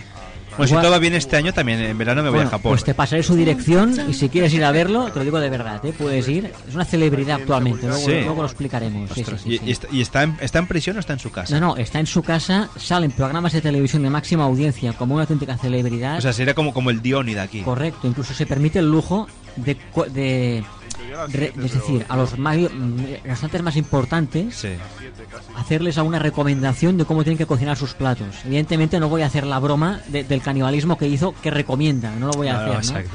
Pero quiero decir, es una celebridad. Si tú Mm. tienes contactos ahí en Japón, pregunta por este señor y te van a decir que sale en televisión, máxima audiencia en programas Ah, de bueno, pues colaborador y todo preguntaré, esto. preguntaré. Bueno, y eh, a todo esto, ¿cómo se llama este señor? A Se ver. llama Issei Sagawa, el caníbal japonés. Nace en Kobe. No sé si tú estuviste en Kobe cuando fuiste. No. no fuiste bueno, es famosa la carne de Kobe. Correcto. y Hubieron un. Bueno, allí juega. En el Visual Kobe juega Iniesta, por Ah, también es ejemplo. verdad. Y David Villa, ¿no? David Villa, ¿tú que estuviste en el norte cuando fuiste para allá? Yo estuve en el centro, cerca el de. centro, a pocos kilómetros de Tokio. Pero este año, si voy, sí que nos, me moveré más. Muy bien, perfecto. Además, seguramente este año no vaya solo, o sea que será más divertido. Hola. Está Hola. desaparecida. Bueno, pues Issei Sagawa nació el 26 de abril del año 49 en Kobe, en Japón, tal como acabábamos de, Mm. de comentar. Medía un metro 45 y no llegaba a los 40 kilos. Es decir, una persona muy bajita, muy escañulida, que decimos en catalán. Es decir, imaginaros que tú ves a esta persona por la calle y no te imagines que es un, un- un criminal ni un caníbal. contrario. Pero, o sea, mm, es que es, es un micha merda. Correcto, correcto. Generalmente cuando tú piensas en un asesino, erróneamente piensas en un monstruo, en una persona de dos metros. No, pero cara uno de, de loco. altura normal sí. Bueno, pero la gente que es... que- O sea, este señor es más bajito que tú. Ya, ya, ya. O sea, que ¿Qué se también soy un arma letal. Normalmente los, Ah, lo- los criminales son los que te abren la puerta de casa, los que te ayudan a subir las bolsas, los que te dicen pase, pase, los que te dicen siéntese usted que me levanto yo. Ah, los políticos. Bueno, no sé, eso es tu opinión y respetable. Pero que esto los rasgos, ¿qué tal? Vamos a continuar, bien. Sí. Fue un estudiante modelo, notas brillantes en el colegio, en la Universidad de Japón de Tokio, también notas brillantes, tenía un fanatismo por la literatura, concretamente la literatura inglesa, tenía una fascinación por Shakespeare, hizo una tesis incluso sobre Macbeth, una tesis, también notas brillantes, notas excepcionales. Y su libro favorito Aquí era te- Silencio de los Corderos. Bueno, aquí, aquí ya, aquí ya no llego ya. Creo, Aquí- creo que fue, ya no- fue posterior el libro a él. Nunca se sabe, nunca se sabe, Xavi. Bueno, lo que, lo que decíamos, ¿no? Es decir, que no era un tonto, ¿no? Hablando mal, Sí. una persona con cabeza, notas brillantes en todas partes, ¿no? Un coco, ¿no? Como se suele decir. Bien, en el año 77 viaja a París para estudiar en la Universidad de París. Allí hace otra vez una, una tesis, concretamente Mm. sobre el premio Nobel de literatura japonés Kawabata. No sé si a ti te suena. No, no, ¿Te no. ¿Sí? Sí. Sí, ¿A sí, es amigo de Xavi. Es, toman té todos los domingos, hace una ceremonia de té, ¿verdad, Sí, Xavi? exacto. Este también está vivo. Bueno, seguimos con Sí, un sí, poco de seriedad y tal. Kawabata, bien. Entonces, eh, empezaremos con su obsesión. ¿no? La obsesión que él tenía era sobre la, la literatura, pero sobre pueblos antropófagos. Es decir, si a alguna persona no le llega la ignorancia de saber lo que eran antropófagos, que me lo pregunte ahora, pero no me corte dentro de 30 segundos cuando seguiremos con la explicación. Yo te lo pregunto ahora qué es. Perfecto. Antropófago es la persona, eh, es la persona o el animal que come carne humana. Hmm. Es decir, un tigre, por ejemplo, come otros animales o personas, pero no, es decir, es antropófago, no es caníbal, no come a tigres. La serpiente, por ejemplo, la viuda negra, cuando tiene relación sexual con la serpiente masculina, se come a la serpiente masculina, con lo cual es caníbal, no es antropófaga. Acá dentro de, de- Vale, sí. ¿Correcto? Persona. Bien, proseguimos. Entonces, eh, el inicio de su fantasía sobre el canibalismo es lo que estábamos hablando, ¿no? Él leía libros de, antropolo- de ant- eh, libros ant- antropófagos, perdón, del, del inciso, desde los indígenas del Amazonas hasta los salvajes de Australia, incluso de los inicios de, de los mayas y todo esto, ¿no? Bien, él se obsesionó con las chicas jóvenes occidentales de tez blanca, melena y bueno, se, la obsesión suya era una estudiante de 25 años holandesa que se llamaba René Harbelt, compañera de su universidad, ¿no? Bien, entonces él, la relación que tuvo con ella la empezó a invitar a su casa con el pretexto de hacerle comida asiática y demás y ella le traducía Mm. libros a literatura francesa, que ella dominaba pues, el francés y tal, ¿no? Bien, entonces voy a citaros una frase textual de, de él, de Isi Sagawa. Es de lo, de lo poco que voy a, a decir literalmente de él, porque ya te digo, son frases muy duras, salvajes y que pueden ir sensibilidades tal, ¿no? Bien. Dice, nos hicimos amigos y ella empezó a frecuentar mi piso. Me traducía varias frases de varias obras de poesía, que es lo que os acabo de comentar. Y decía, los hechos sucedieron poco a poco, por grados. Una de las veces que René vino a mi apartamento, yo me hice con un revólver. Traté de matarla por la espalda. Aquí os demuestra que era un cobarde, porque va Mm. por la espalda, y que todo estaba premeditado, ¿eh? No es Ujú. que tiene una enajenación, fue un comete... impulso. O Correcto. sea, él se ganaba la confianza de sus víctimas siempre. De su víctima, es una. Ah, Es una. es una, es una. Tiene la fantasía, se hace amigo, la invita a su casa varias veces, le traduce poesía, libros de literatura al francés. Pero ya cuando lo invitaba entonces a su casa, ya tenía el pensamiento todo de, que, de que la premeditado. iba a matar. Correcto, todo o sea, premeditado. desde todo que la premeditado. vio dijo... "Mm, la Aquí está matar". claro que no es un homicidio, es un asesinato 100%, ¿no? Sí. Bueno, pues, ¿Qué diferencia hay entre homicidio y perdón, eh, homicidio y Sí, el asesinato? homicidio es que yo ahora se me cruzan los cables, te doy un empujón, te das con el cristal y te mueres. Hmm. Yo no vengo aquí a la radio con la intención de matarte ni Pero tal. eso es homicidio involuntario, ¿no? Bueno, grado de tentativa con resultado de muerte. Hmm. Es igual. Es decir, ahora si yo vengo aquí con un cuchillo en el bolsillo, con una pistola en la mano, ya tengo la idea de... de- de- es decir, yo no De me que voy ya a- está pre- para que está Correcto, premeditado, vale, Correcto, vale. yo no me voy a cenar con, una- Vale, con un cuchillo en el bolsillo, no me voy No, no a la radio con una pistola en la, en la mochila. no ¿me sueles, comprendes? ¿no? Bueno, a lo, a, lo, a lo que iban. Esto no lo digo yo, esto lo dice el Código Penal. ¿eh? No, pero, pero eso te pregunto la diferencia porque Sí, has porque dicho... es importante, porque la diferencia, por ejemplo, mucha gente no la sabe, yo no la No, sabía. sabía. Bueno, eso y la, y la saña, ¿no? ¿Verdad? La También. saña también, sí, sí, sí, sí, evidentemente. Sí, eso que un día hablamos, ¿no? Bueno, Sí. nos estamos desviando y no. No, no, cuen- sí, no, solo era este punto de Bueno, la frase sí. está literal que os estaba diciendo, ¿no? Eh, bueno, vino a mi apartamento, yo me hice con una pistola, traté de matarla por la espalda. Ella no se daba cuenta de nada. Ella estaba traduciendo tal. Yo le venía por detrás.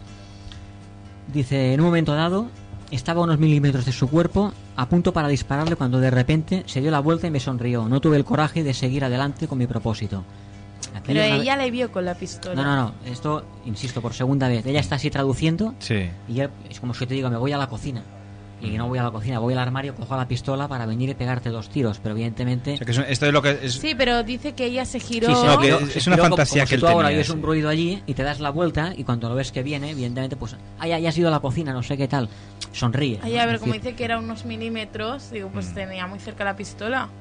Bueno, la pistola la llevas aquí, no, no sales a la cocina cañonando. Apunta, claro. Si no- lo sé, y, y nunca ha matado a nadie. Bueno, hombre, Bueno, y pero- espero que siga así, Yolanda, ¿eh? por muchos años. ¿Cre- ¿Crees que, que la, que la amaba o que estaba enamorado? Él mismo lo dice, que estaba, luego lo dice él, que él estaba enamorado, que tenía obsesión, que había, se había sentido rechazado varias veces, y como él había leído en los libros, antiguas tribus, por ejemplo, se comían el corazón de los enemigos para coger su valentía, ¿no?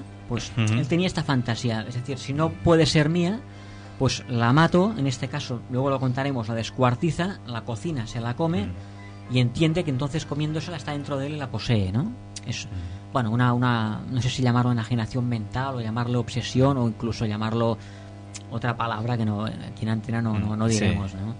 Había una canción de Sao también que explicaba esto. Sí, sí, de un- la canción tal cual, que un hombre se mataba a una... plan, estamos hablando del grupo catalán. Grupo català, sí, este havia, no recordo, luego lo buscaré, vaig veure en la seva sang, vaig menjar-me el seu cervell. Alex Ambusto me dice Oscar, vale, puntualiza, A exacto, ver, Alex no me sonaba. Ahí, Ambusto. bueno, Gracias. Oscar. Puedes pasar, Oscar, ¿eh? no sé por qué Sí. bueno, está allí con su amigo. Pues, bueno, pues eso también que habló de un ritual caníbal, de que hizo pulmones con los canelones, etcétera. Bueno, la canción que lo escuchas, la, lo escuchas la letra y dices, uff, a Think Fam de tú se llama. Tengo Think Fam de tú. Ah, tengo hambre de nunca ti. mejor La escucharemos, la Exacto. escucharemos. Igual está dedicada a este señor, justamente por esto. Habría que preguntárselo al del Axambusto, ¿no? No- no sé, Seguramente. no sé.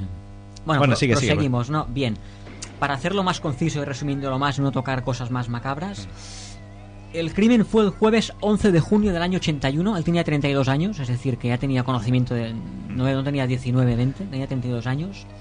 Invita premeditadamente lo que, me- lo que decía Jordi antes, ¿no? Mm. Invita a René a comer a su casa, Mm. con el pretexto de que le va a cocinar algo oriental, que ella era fanática de la comida oriental.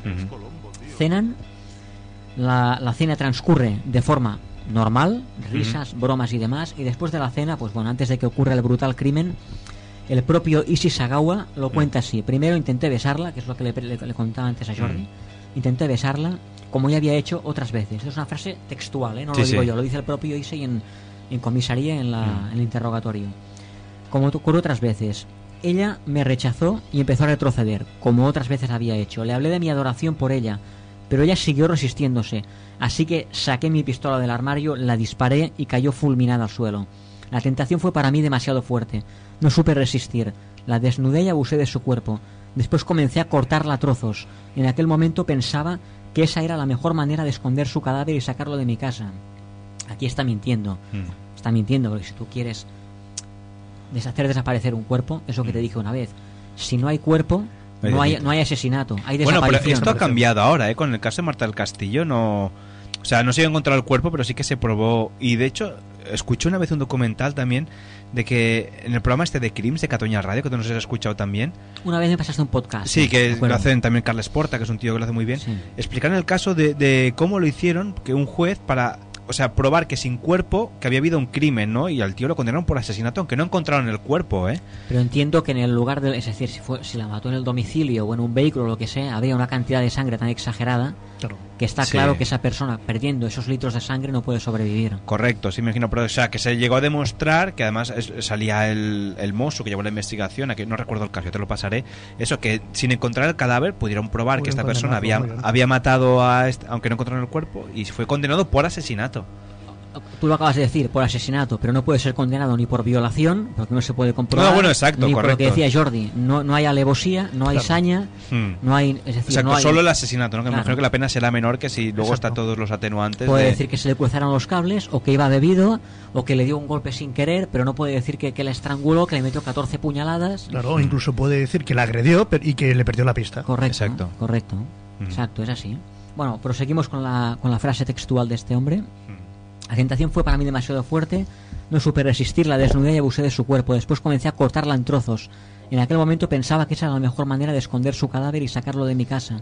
Mientras cortaba aquel cuerpo con un cuchillo eléctrico, yo no era Issei, era un médico, no era un médico, era un diablo, era Mefistófeles en persona. Cortaba y fotografiaba, es decir, me estaba premeditado que tenía un cuchillo eléctrico y que tenía la cámara de fo- la cámara fotográfica Hmm. para hacer fotos. Luego lo diremos cuando la policía registra el domicilio encuentra una carpeta Hmm. con más de 30 fotografías metódicamente de cómo iba descuartizando el cuerpo, separando piel de huesos y otras cosas que no voy Pero a decir. eso es muy. ah, bueno, he leído en varios crímenes que es muy habitual tenerlo como trofeo, ¿no? Bueno, es lo que un día hablamos también de Andrei Chikatilo o de Alexander Onoprienko, perdón, Anatoly Onoprienko o Alexander Pichushkin, que de cada víctima suya guardaba algo. Es decir, esa gente a lo mejor guardaban unas medias de una chica o una cartera de otra chica, pero claro, no, no guardaban una pierna, ni guardaban un brazo, ni. ¿Sabes? Un día hablaremos del vampiro de Sacramento, que igual Jordi lo conoce, que sí que guardaba, por ejemplo, las cabezas a modo de, candel- a modo de, de lámpara Sí. o cosas así, ¿no? O una caja llena de orejas. Creo que lo que dice Yolanda es, es muy interesante la pregunta y te lo, te lo, te lo reformulo a ti. Sí, sí, sí. Eh, Gracias el- por leerme la mente. No, eh, hay muchos asesinos que, que cazan. Yo creo que en este caso él, él eh, creo que estaba haciendo una obra de arte. Y quizá por eso fue su único crimen. Como Dexter, un poco. Sí. Sí, es que es, Sí, eso, es como que. Yo creo que si no lo hubieran detenido y tal, a lo mejor al cabo de aquí. Hubiera sido serial. Correcto, Hmm. correcto. Bueno, pero también lo que hizo, claro, fue, fue fuerte, ¿no? De descuartizar a una persona ahí parte a parte, ¿no? Como un estudio anatómico. Lo que Más fuerte es lo que viene después, ¿eh? Ah, bueno, pues continúa, Que- continúa, a ver. sí, bueno, Ah. lo del canibalismo y demás, ¿no? Bueno, lo que decimos, fotografiaba todos los pasos y tal, decía, era como un autómata, empecé a probar con los labios algunos pequeños trozos que ya había separado del resto. Este impulso era más fuerte que yo. Una vez terminé de descuartizarlos, cogí unas partes y me las metí en el frigorífico. Otras las llevé a la cocina y las freí, aderezándolas con sal y pimienta. Descubrí que tenía un sabor agradable, dulce, delicado y parecía atún. Es decir, todo premeditado. En la mente ya ves qué tipo de... Pero claro, hay tribus indígenas que sí que eran caníbales. Sí, es lo que hemos explicado antes. Sí, por eso, quiere decir que Los tampoco salvajes del raro. Amazonas, los de Australia y el otro no recuerdo cuál, cuál hemos comentado. Bueno, varias Sí, los tribus, may- sí. no, mayas. Los mayas habíamos los comentado, mayas sí. o por ahí, ¿no? Mm. Sí, sí, sí, sí, sí, sí. Bueno, eh, para ir resumiendo y tal. Hmm. Hay muchos detalles que evidentemente pues él cuenta cómo hacía X parte o X otra y te digo, esto prefiero no comentarlo porque son cosas muy No, no desagradables. es necesario para la Y historia. también por tampoco. respeto, evidentemente no nos va a escuchar ni la familia de esta, mu- de esta mujer ni nadie, ¿no? Pero Hmm. prefiero no tocar No, me parece estas bien. cosas sí, y tal. Bien. Eh, bueno, dos días después, para que veáis que pasan dos días y según qué persona no podría dormir ni la primera noche después de lo que ha hecho. Y diría, tengo que ir a entregarme o tengo que... ¿Sabes? Esta persona pasan dos días, durante dos días él va comiendo todas estas partes que ha ido cortando, Mm. cocinando y demás. Y cuando pasan dos días, él llama a un taxi, previamente ha comprado dos maletas enormes, mete en una maleta, concretamente, si te digo literalmente lo que había en cada maleta, en una maleta había la cabeza, los dos brazos y las dos piernas, y en la otra el cuerpo, el torso, El tronco, evidentemente sin vísceras y sin todo lo que había sacado. ¿eh? Ujú. Entonces él llama a un taxi con la idea de lanzar las dos maletas en algún sitio. Es Al- él solo se comía los órganos. no, bueno, él se comió también, a ver, si quieres te digo todo lo que se comió. No, se, comió no, la, no se comió la nariz, se comió dos orejas, se comió los muslos porque era carne blanda. Yo no he querido entrar en más detalles porque me parece, los senos también se comió, es decir, bastante macabro todo y tal, ¿no? Sí. Pero bueno, él llama a un taxi y sin un rumbo fijo se pasa más de una hora y media dando vueltas por París. Recordamos que estaba en París, ¿eh? Luego si quieres te doy el domicilio por si alguno que vaya a París de turismo quiere ir a ver el domicilio y se haga una, un selfie allí en la puerta de, de- de tal, pues bueno. ¿Tú fuiste o no? No, yo cuando estoy en París en noviembre, evidentemente a mi pareja no la voy a decir, vamos a, a- a casa de un asesino. Fuimos al Arco del Triunfo, a la Torre Eiffel, típico, al ¿no? río No. Sena, claro, a lo típico, ¿no? Es como aquí no, no, no, no vamos a ir a la casa de Enriqueta del Raval, ¿no? Exacto, la Claro, vamos a ir, Raval, aquí sí. se viene un turista, pues va a ir al Parque Güello, va a ir a la Sagrada Familia, va a ir a la Catedral. ¿Ent- ¿Entiendes? Bueno, bro- bromas aparte, Mm, bro- bromas sí. aparte, ¿no? Lo que decíamos, él llama un taxi, sube en el taxi con las dos maletas, está una hora y media, dos horas dando vueltas por todo París, gire por aquí, entre por esa calle, dé la vuelta por no sé dónde, tome la ropa, no, sin Mm. rumbo fijo, total. No se atreve a bajar del taxi y a lanzarlo a ninguna parte, vuelve a su casa al día siguiente, repite la operación con otro taxi, y aquí sé que ya lo tiene claro concretamente, van a un, a un, ja- a un bosque de París, Mm. el bosque de Bolonia, no sé si alguno que habéis estado en París os No, no. está a las afueras y no. tal, un lago enorme, va directo allí y allí, pues a ver, si tú quieres hacer bien las cosas, tienes que ir con tranquilidad, con calma, sin llamar la atención, Mm. algo a las 2 de la madrugada, no a las 5 de la tarde, porque en el parque aquel no habrá nadie. Y si no quieres que te vean, ve a un sitio donde tú conoces perfectamente que no habrá nadie. Mm. Controla la situación, es decir, si tú vas a cometer algo, una semana o dos semanas antes, estudia qué vecino entra a tal hora, Mm. qué vecino sale a tal hora, quién sale al balcón a fumar, qué restaurante tiene una cámara, Mm. qué persona pasea al perro, porque te van a trincar y te van a llevar para Pero adelante. este, este comportamiento se da bastante, ¿no? Es decir, se piensa la, el asesinato hasta la comisión y ya hay un, después porque pa- para eso su mundo es acaba ahí. Claro, claro. Luego ya no Claro. importa lo que venga después. Claro, claro, Es claro. donde lo pillan a la mayoría. ¿no? Correcto. De- Entonces, bueno, él hace esto. E- Ese día, pues se va a media tarde ya con, con la falera, en castellano sería con la... Con el afán. con el afán de lanzar las maletas, Sí. se va al bosque aquel, él baja del taxi con prisas, enfervorizado, no se da cuenta que está al- a las 5 de la tarde o a las 6, pues del bosque, en pleno, vera, en pleno mes de abril, creo que hemos dicho, ¿no? El, Sí. No, perdón, el 11 de junio, es decir, mes de junio.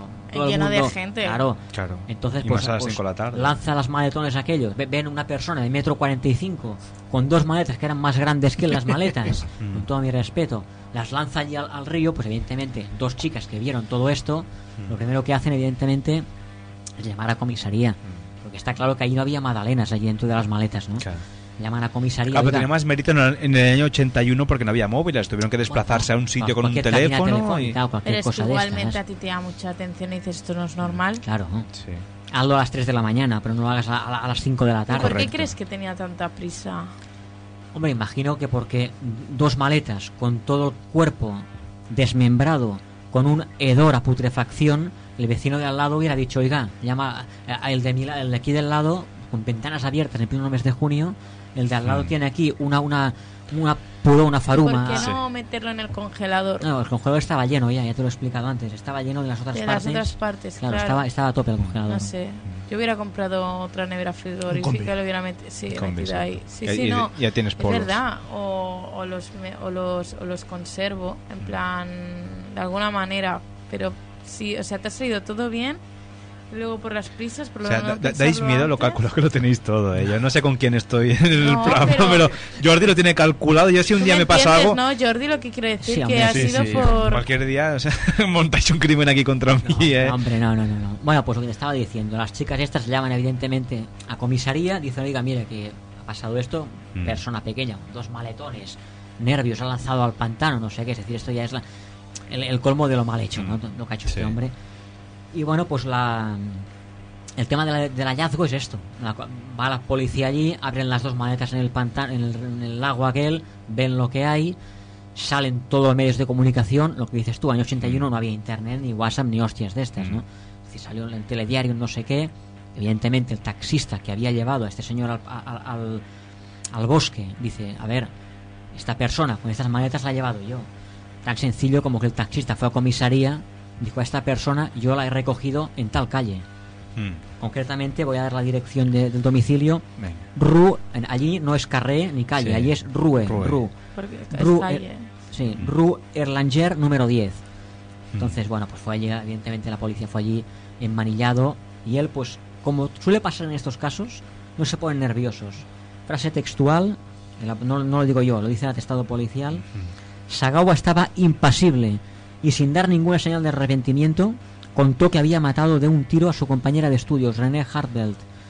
Bueno, y más cosas que no voy a, no voy a entrar en detalles, descuartizar. Todo lo que Sí, hizo, sí, lo exacto. contó todo. No hay arrepentimiento, no hay nerviosismo, impasibilidad total, es decir, una muestra más de lo que Mm. decía Jordi antes, ¿no? Todo calculado.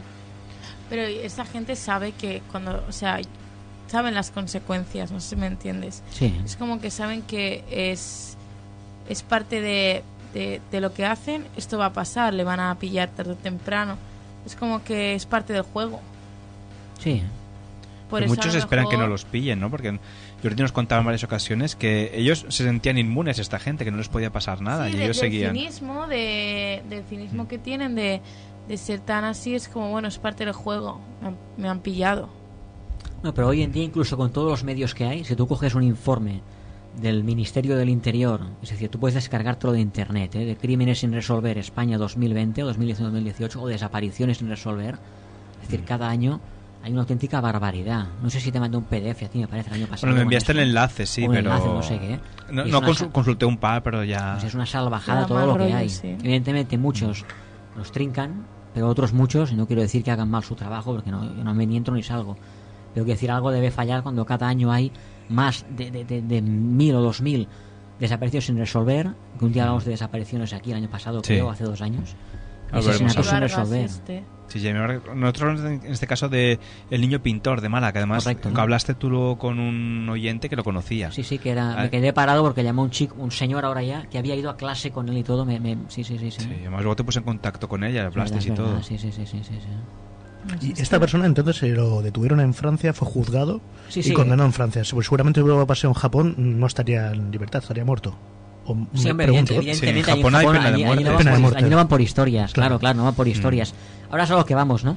La detención ya lo hemos hablado y tal. Mm. Se hace evidentemente un estudio de los psiquiatras, un estudio como en todos los Mm. casos estos.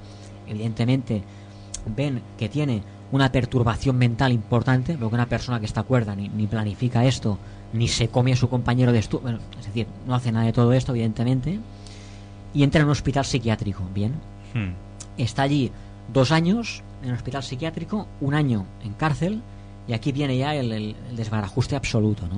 Hmm.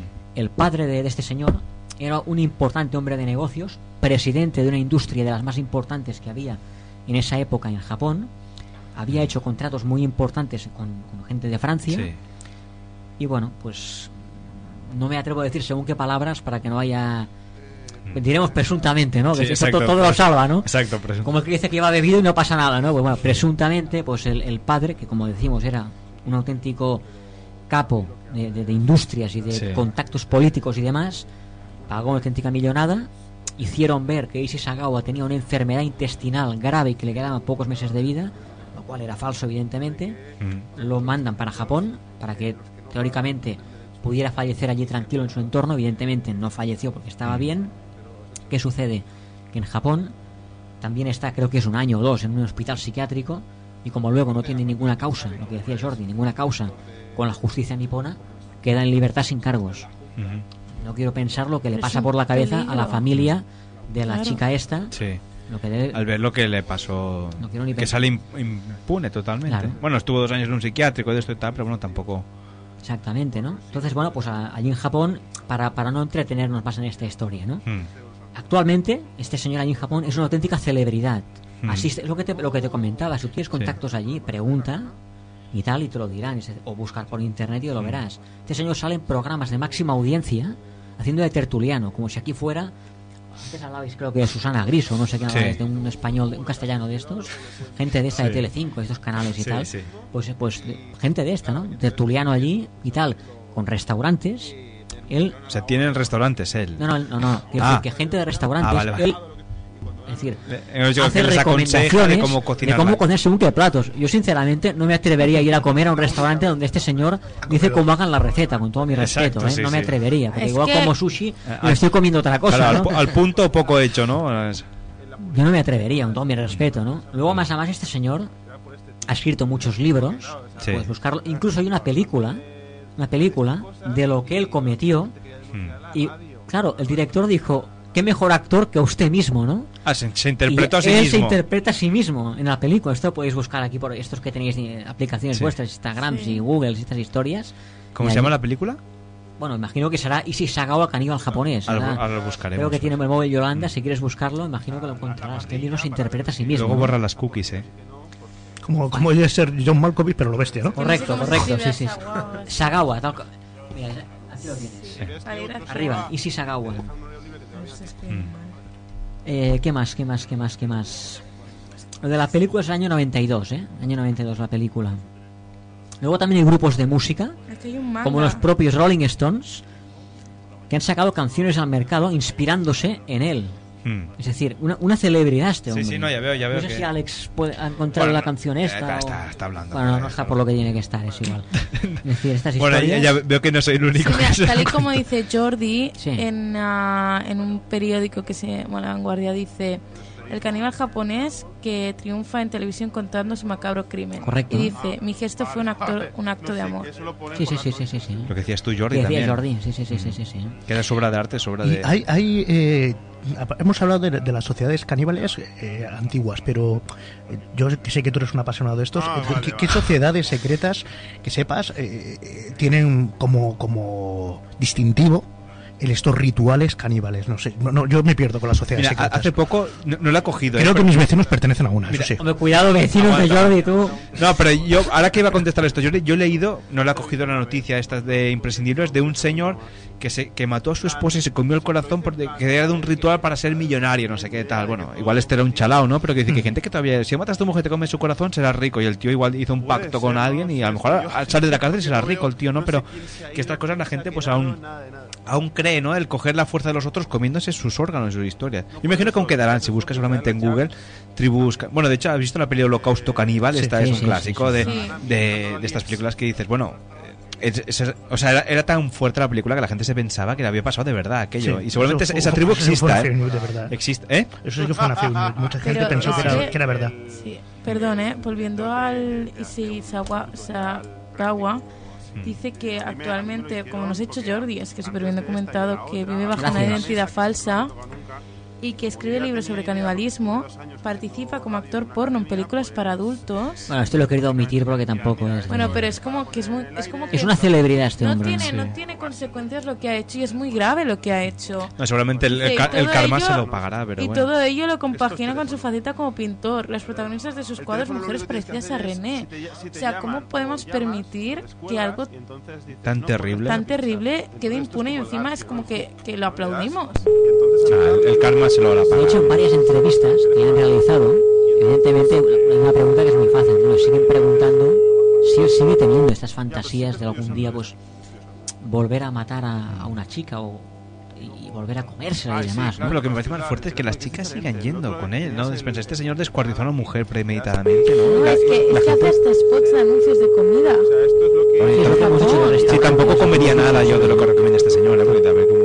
No, pero lo, lo más apasionante, aquí me gustaría saber también otra vez tu opinión, Jordi, es eh, enlazándolo con el episodio en el que estuvo a punto de descubrir las intenciones. No sé, eh, yo, yo particularmente pienso que sí, pero me gustaría saber tu opinión. Si la víctima, en, de alguna manera, Sospechó algo, ¿no? sospechaba y también estaba obsesionada con él. Y Si si no era, era un sentimiento, eh, entiéndeme, ¿eh? como victimario o como victimista, es decir, que ahí se junta el hambre con las ganas de comer, nunca mejor Nunca dicho. mejor dicho, ¿no? Sí, Hombre, no, claro, ya no podemos es preguntarle, ¿no? complicado, Pero claro, es complicado. Hombre, ahora me viene a la cabeza, hace un par o tres de años, Sí. había una, una persona que se anunciaba en internet.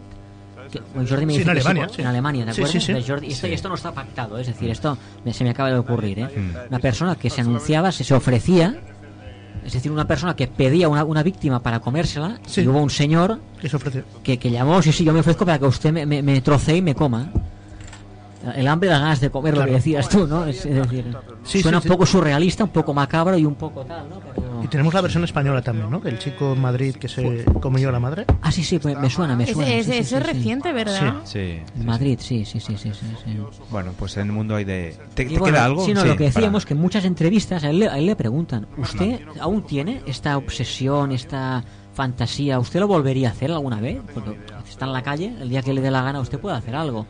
Y la frase literal siempre dice, dice, efectivamente, tengo alguna fantasía mental con el canibalismo, pero prometo que jamás lo volveré a hacer. No sé si esta promesa es agua mojada o... Bueno, entonces no, no habrá hecho nada más, ¿no? Porque No, no, no, pillado no, ahí. no, no. Bueno, recorde- recordemos una cosa, que él no dijo que era él en ese momento, dijo que era Mefistóteles. Puede que él no vuelva a comer, pero Mefistóteles vuelva a aparecer. Pueda... Exacto. o sea, una Claro, porque puede tener eso. enajenación eh, mental transitoria. Sí. Bueno, pues la verdad es que es súper interesante ¿eh? esta historia y terrible al mismo tiempo. Interesante Pues y terrible, ¿eh? se junta todo ahí. Eh, bueno, pues Jordi, gracias por tu, por tu historia. No, hombre, y repetir que lo hacemos con máximo respeto. Evidentemente, esto Sí, no sí. va a llegar a Holanda, supongo, pero máximo No, a respeto. y París, no hemos ¿no? querido. No, la familia es de Holanda. Ah, de las chicas. Y bueno, él tiene 70 años ya, con lo cual entiendo que a la familia de esta chica igual están ya todos. Arreglado, ¿no? Bueno, pues eh, Jordi, eso, gracias por, ah, por No, haber a venido. vosotros, hombre, a vosotros como siempre. También ahora le, me despido de Alejandro Dieguez, gracias Alejandro, bueno, te está dando a hablar. Eh, Jordi, también Jordi Carretilla, gracias por haber venido. ¿eh? Muchas gracias. Un placer. Yolanda también, pues gracias por haber estado aquí con nosotros. Muchas gracias. Lo has hecho súper súper bien. Bueno, nunca se está a la altura de Alba, pero... Bueno, pero ya, ya llegas a la mitad, te falta la otra Bueno, mitad. bueno. Muy bien. Muchas gracias. Y también gracias Alejandro por estar ahí al control técnico. No hay de qué. Y para despedirnos pondremos una canción que está que había preparado, que la dejaremos allí. Y, y la semana que viene más. Esta es una canción que se llama Rosalén, que se llama, perdón, de David Otero y Rosalén, que se llama Baile. Y con esta nos Además cuadra todo con el programa hoy, queda todo muy, muy, muy bien. Y la semana que viene más música que nos parió aquí en directo. La semana que viene más entrevistas. También volverás, Yolanda. Sí, con... Sí, sí. Volverás. Y Oscar también volverá la semana que viene. Hace que sí, acércate al micro. Sí, sí, sí. Uy, espera. Uy, Ahora, ahora, sí, la semana que viene vuelvo. Vuelves ahí también muy bien, sin faltar. Pues venga, la, se- la semana que viene más música que nos parió en directo, aquí en Una de esas Montjuic y, y con esta canción, pues hasta la semana que viene. Venga, un abrazo.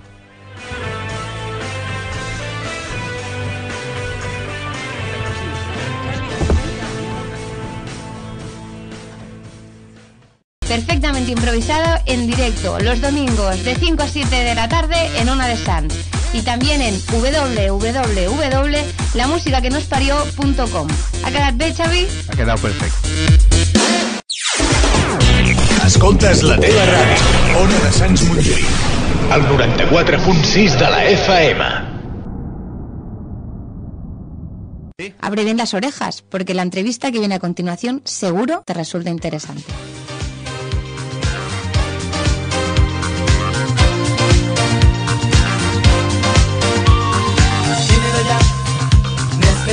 Descansar ahora, dímelo ya. Esperar está de más, porque va a suceder. El verano del amor,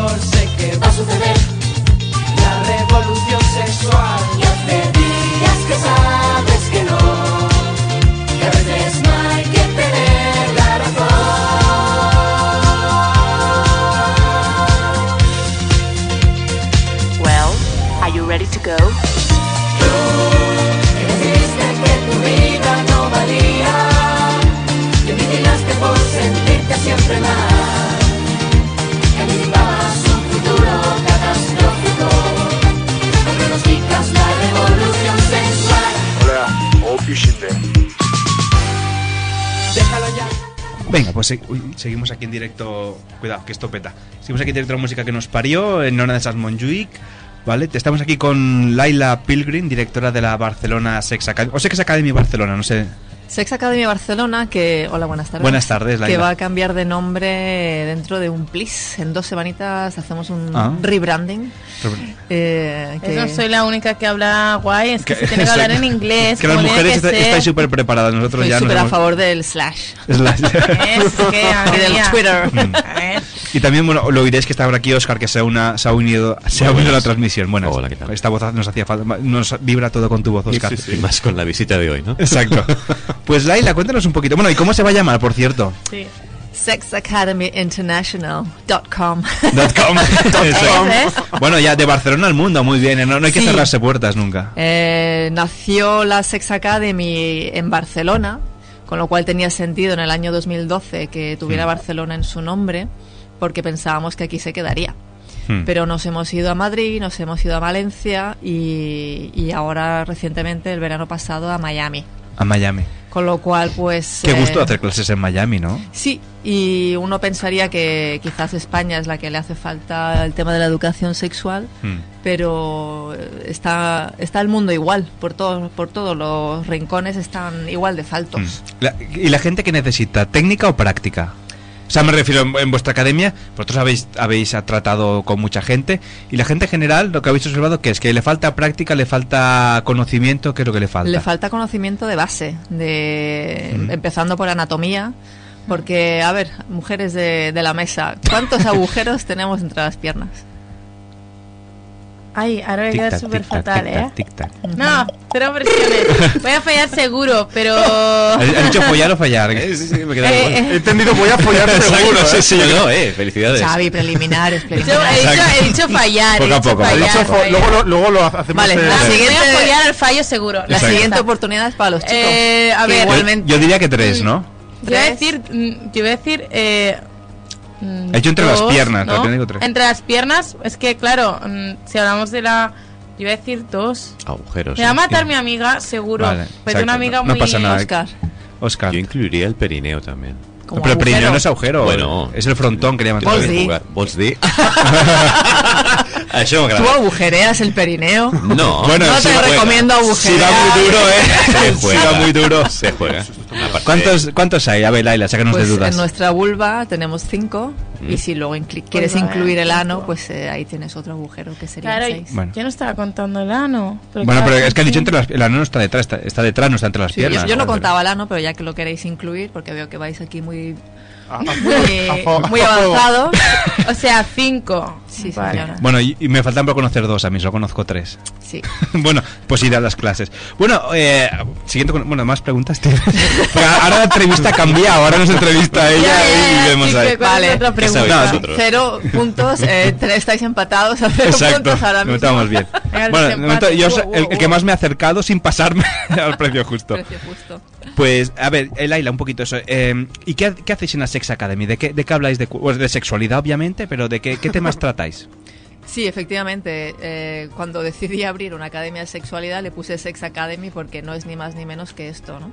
Entonces hay temas que sabemos que tenemos que aprender en la vida mm, y, y temas que pensamos que están ya dadas por hecho, ¿no? Y no por el hecho de ser seres sexuados desde que nacemos. Sabemos sobre sexualidad. Eh, como mucho tenemos algún referente de la pornografía, sobre todo los chicos, los hombres, y las mujeres eh, algún referente de, de Hollywood, que es Bueno. igual de Mm. ficción em, Que que las porno. películas. Mm. Es que es eso, que es, que es ficción. Hay gente que se cree, que, o sea, que se crean unas expectativas muy altas porque ve mucho porno Mm.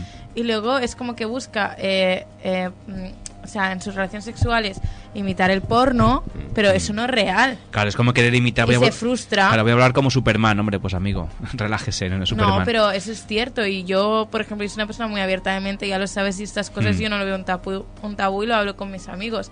Mm. Y tengo Claro. un amigo que, que lo decía, que decía, es que yo estoy mm, dejando de ver porno porque noto que eh, me afecta mi relación con mi pareja, porque yo sé que, eh, o sea, sé que ella no es una estrella porno y sé que porno es mentira, Mm. pero inconscientemente es como que ves algo en el porno y dices, yo quiero hacer eso, yo quiero que esto pase así. Mm. Pero es el que- hecho también es que las imágenes son muy fuertes para la mente. Entonces, Sí. quieras que no, las tienes grabadas. Igual que nos pasa con la publicidad, cuando vemos eh, pancartas publicitarias y vemos cuerpos de Mm. mujeres, que es lo que ahora en día es perfecto, ¿no? Claro. Entonces pensamos que tenemos todas que ser así y, y intentamos imitar lo que vemos. Entonces, en el porno Mm. lo que tiene es que hay unas imágenes que son las que se repiten, con lo cual inconscientemente, como decía tu amigo, Mm. no es que quieras imitarlo porque piensas que eso es digno de imitación, sino porque automáticamente eso se convierte en algo que tu mente ha absorbido. Claro, él decía, es que te crea unos estándares que no son ciertos. Entonces tú Mm. vives buscando ese estándar, entonces nunca estás contento con lo que tienes. Mm. Siempre piensas, podría tener algo mejor, pero realmente lo que tienes ya es muy bueno. Pero por esos estándares que te hace el porno y de verdad que, que Roy se puso, puede dejar de ver porno y, y está así. A ver, el por porno mí- en sí no es que sea malo, sino usarlo como referente es lo malo, ¿no? Entonces, Claro. si tú quieres usar el porno como un momento dado mm, para aumentar tu excitación sexual, pues bienvenido sea como o para cualquier coger otra- alguna idea, ¿no? De decir, de... o tampoco serviría. Mm, No. Para nada, el porno. Ni aquello un día de calentón, venga, pim, Hombre. pam. Ya sabes que no siempre va a ser igual. Claro, sí, sí, pero no, como para coger... un o sea, ritmo que de- dirás, me canso, siempre es rutinario, pero un día de aquellos que tienes un calentón con tu pareja o con quien estés o hayas conocido. Pero sí, para tener un calentón día, y desahogarte no te hace falta el porno. O sea, realmente eso es justamente algo que ya sabemos hacer. El aquí te pillo, aquí te mato ya es algo que sabemos hacer. Bueno, depende Quiero decir, el haga. porno no te va a educar.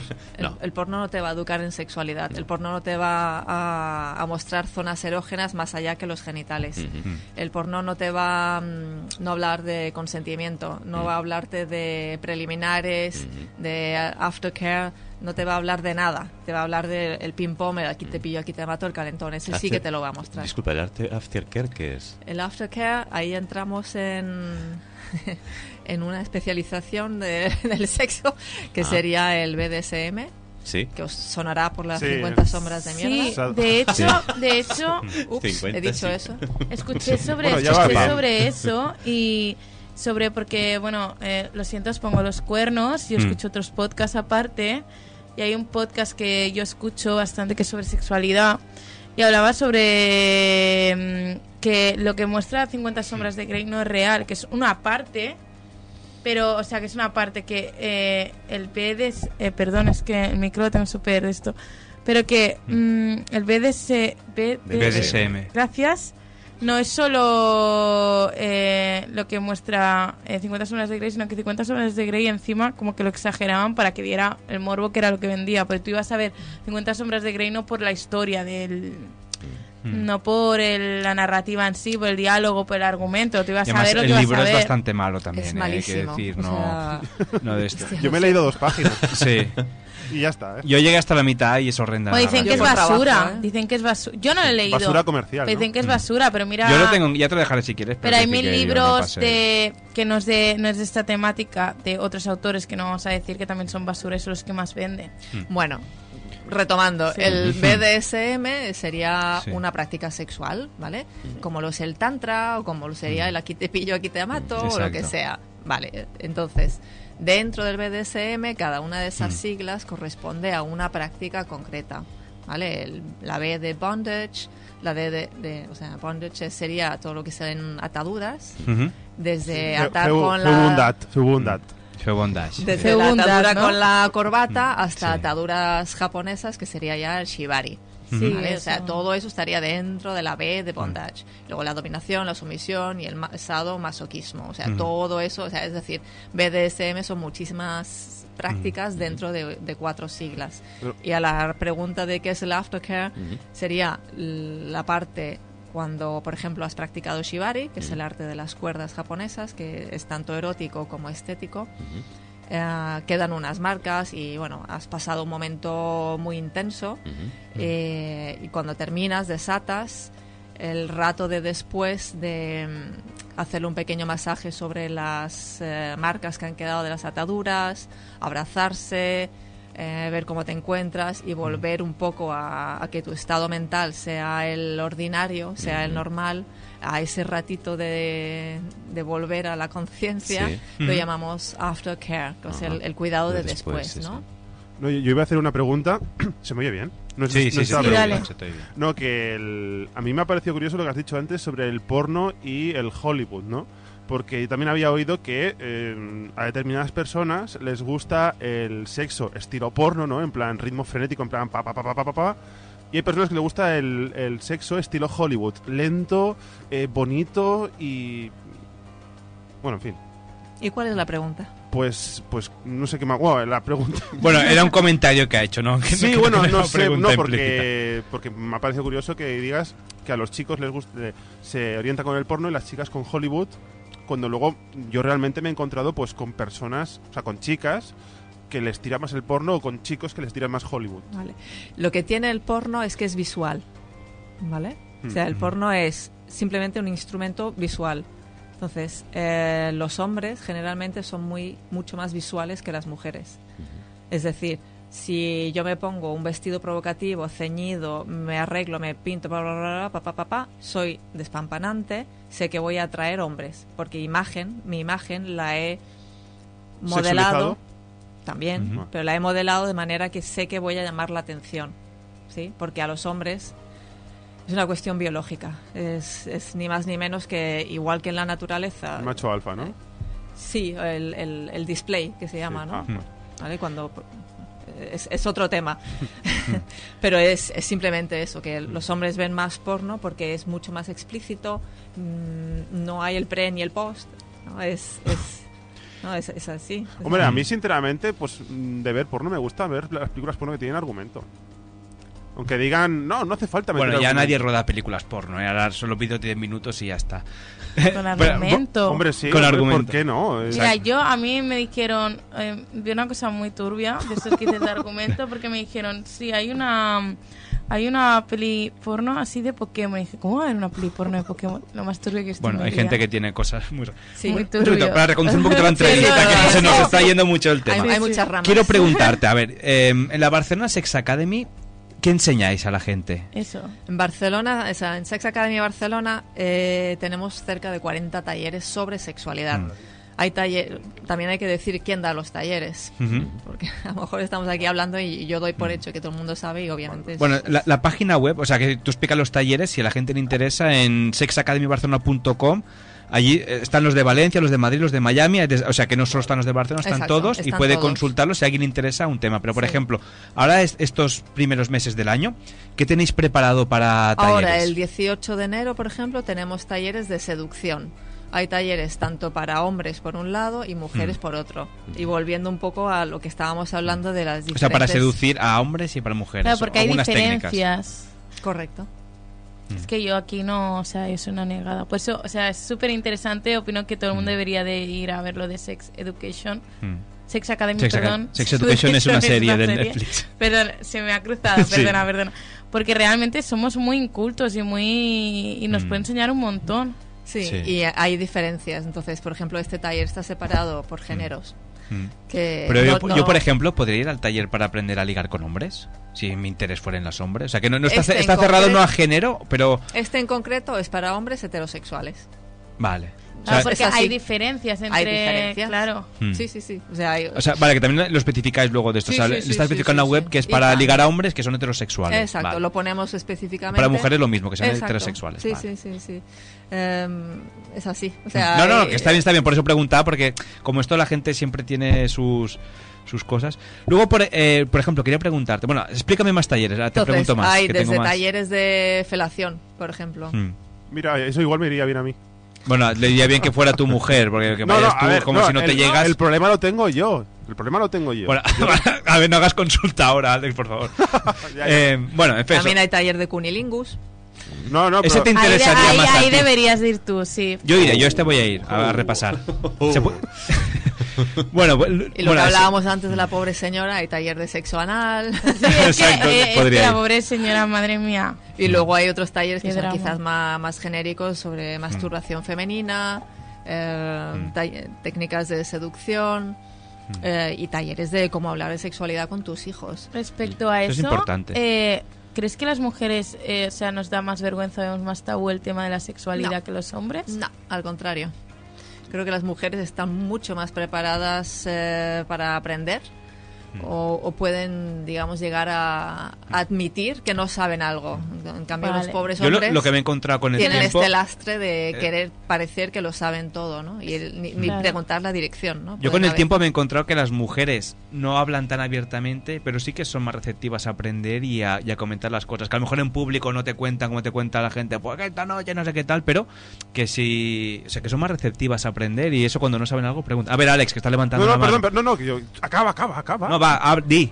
No, que, eh, por ejemplo, a todos aquellos que son padres, eh, ¿qué se debe enseñar a los... Porque has dicho que también había un taller para niños, entre comillas, ¿no?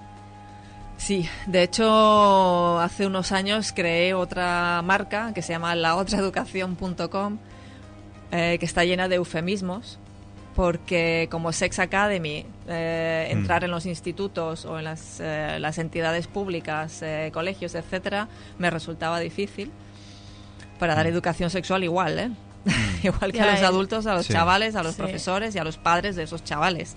Porque si no es como sembrar una semilla en el desierto y esperar que aquello florezca. Pues no, todo el entorno que, que está alrededor de los chavales pues tiene que estar también propenso, educado, informado sobre la sexualidad. Mm. Entonces, tenemos un- un- una serie de programas Desde que enseñarle a los chavales a los tres años, a los cuatro, a los cinco, así hasta... ¿Y qué se tiene que enseñar a los niños eh, en este mundo, digamos, que está hipersexualizado, que es Es que machista y sí. que es nihilista?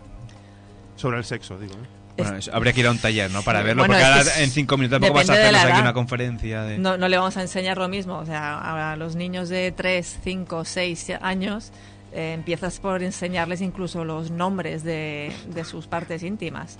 O sea, a, a la vulva la llamamos vulva, no le llamamos la patatona. Mm, la floreta, ¿no? Y la Ya, eso es floreta verdad y que es tot como que se intenta ocult- como que se intenta ocultar bastante y sí que faltaría bastante educación sexual en los colegios. Y luego están la, a lo mejor mm, niñas de 16 años que me están preguntando de cómo tienen sexo dos mujeres. Es decir, Mm. no te puedo resumir aquí ahora Claro, en un minuto sería- que tengo que enseñarle a los niños sobre educación sexual. Yo te, que- quiero preguntar también, Según la edad. aparte de educación sexual, ense- eh, entiéndeme las preguntas, ¿les enseñáis a amar, a lo que es amor? Claro. Es decir, porque yo, por no, ejemplo, pero no, a- bueno, a, entender lo que es, por ejemplo, una relación sana de pareja. Porque decir, yo, por ejemplo, yo hablo de caso personal, yo sexo sin amor no, no puedo. O sea, sexo por sexo no. Hay gente que sí, lo respeto mucho, pero yo, por ejemplo, no, no puedo. Entonces, por ejemplo, ¿esto también lo, lo enseñáis en talleres de decir... La frase importante que tú acabas de decir es Mm. lo respeto. Sí, sí, exacto. Hay gente que me cuenta, yo esta noche he ido, oye, felicidades, una medalla para el ti. pa- respeto es la base, no, ¿no? lo que haga falta, pero, Claro, yo- pero lo has dicho tan automáticamente, pero yo lo Mm. quiero resaltar porque realmente esa es la frase importante, ¿no? El respeto hacia la diversidad. Entonces, Mm. si no hay información, si no hay educación, eh, tú crees que todo el mundo es como tú, solamente. Mm. Entonces, en el momento que tú empiezas a abrir ese abanico y explicar a los chavales todas las opciones que tienen, entonces empiezan a entender que esas opciones también son válidas.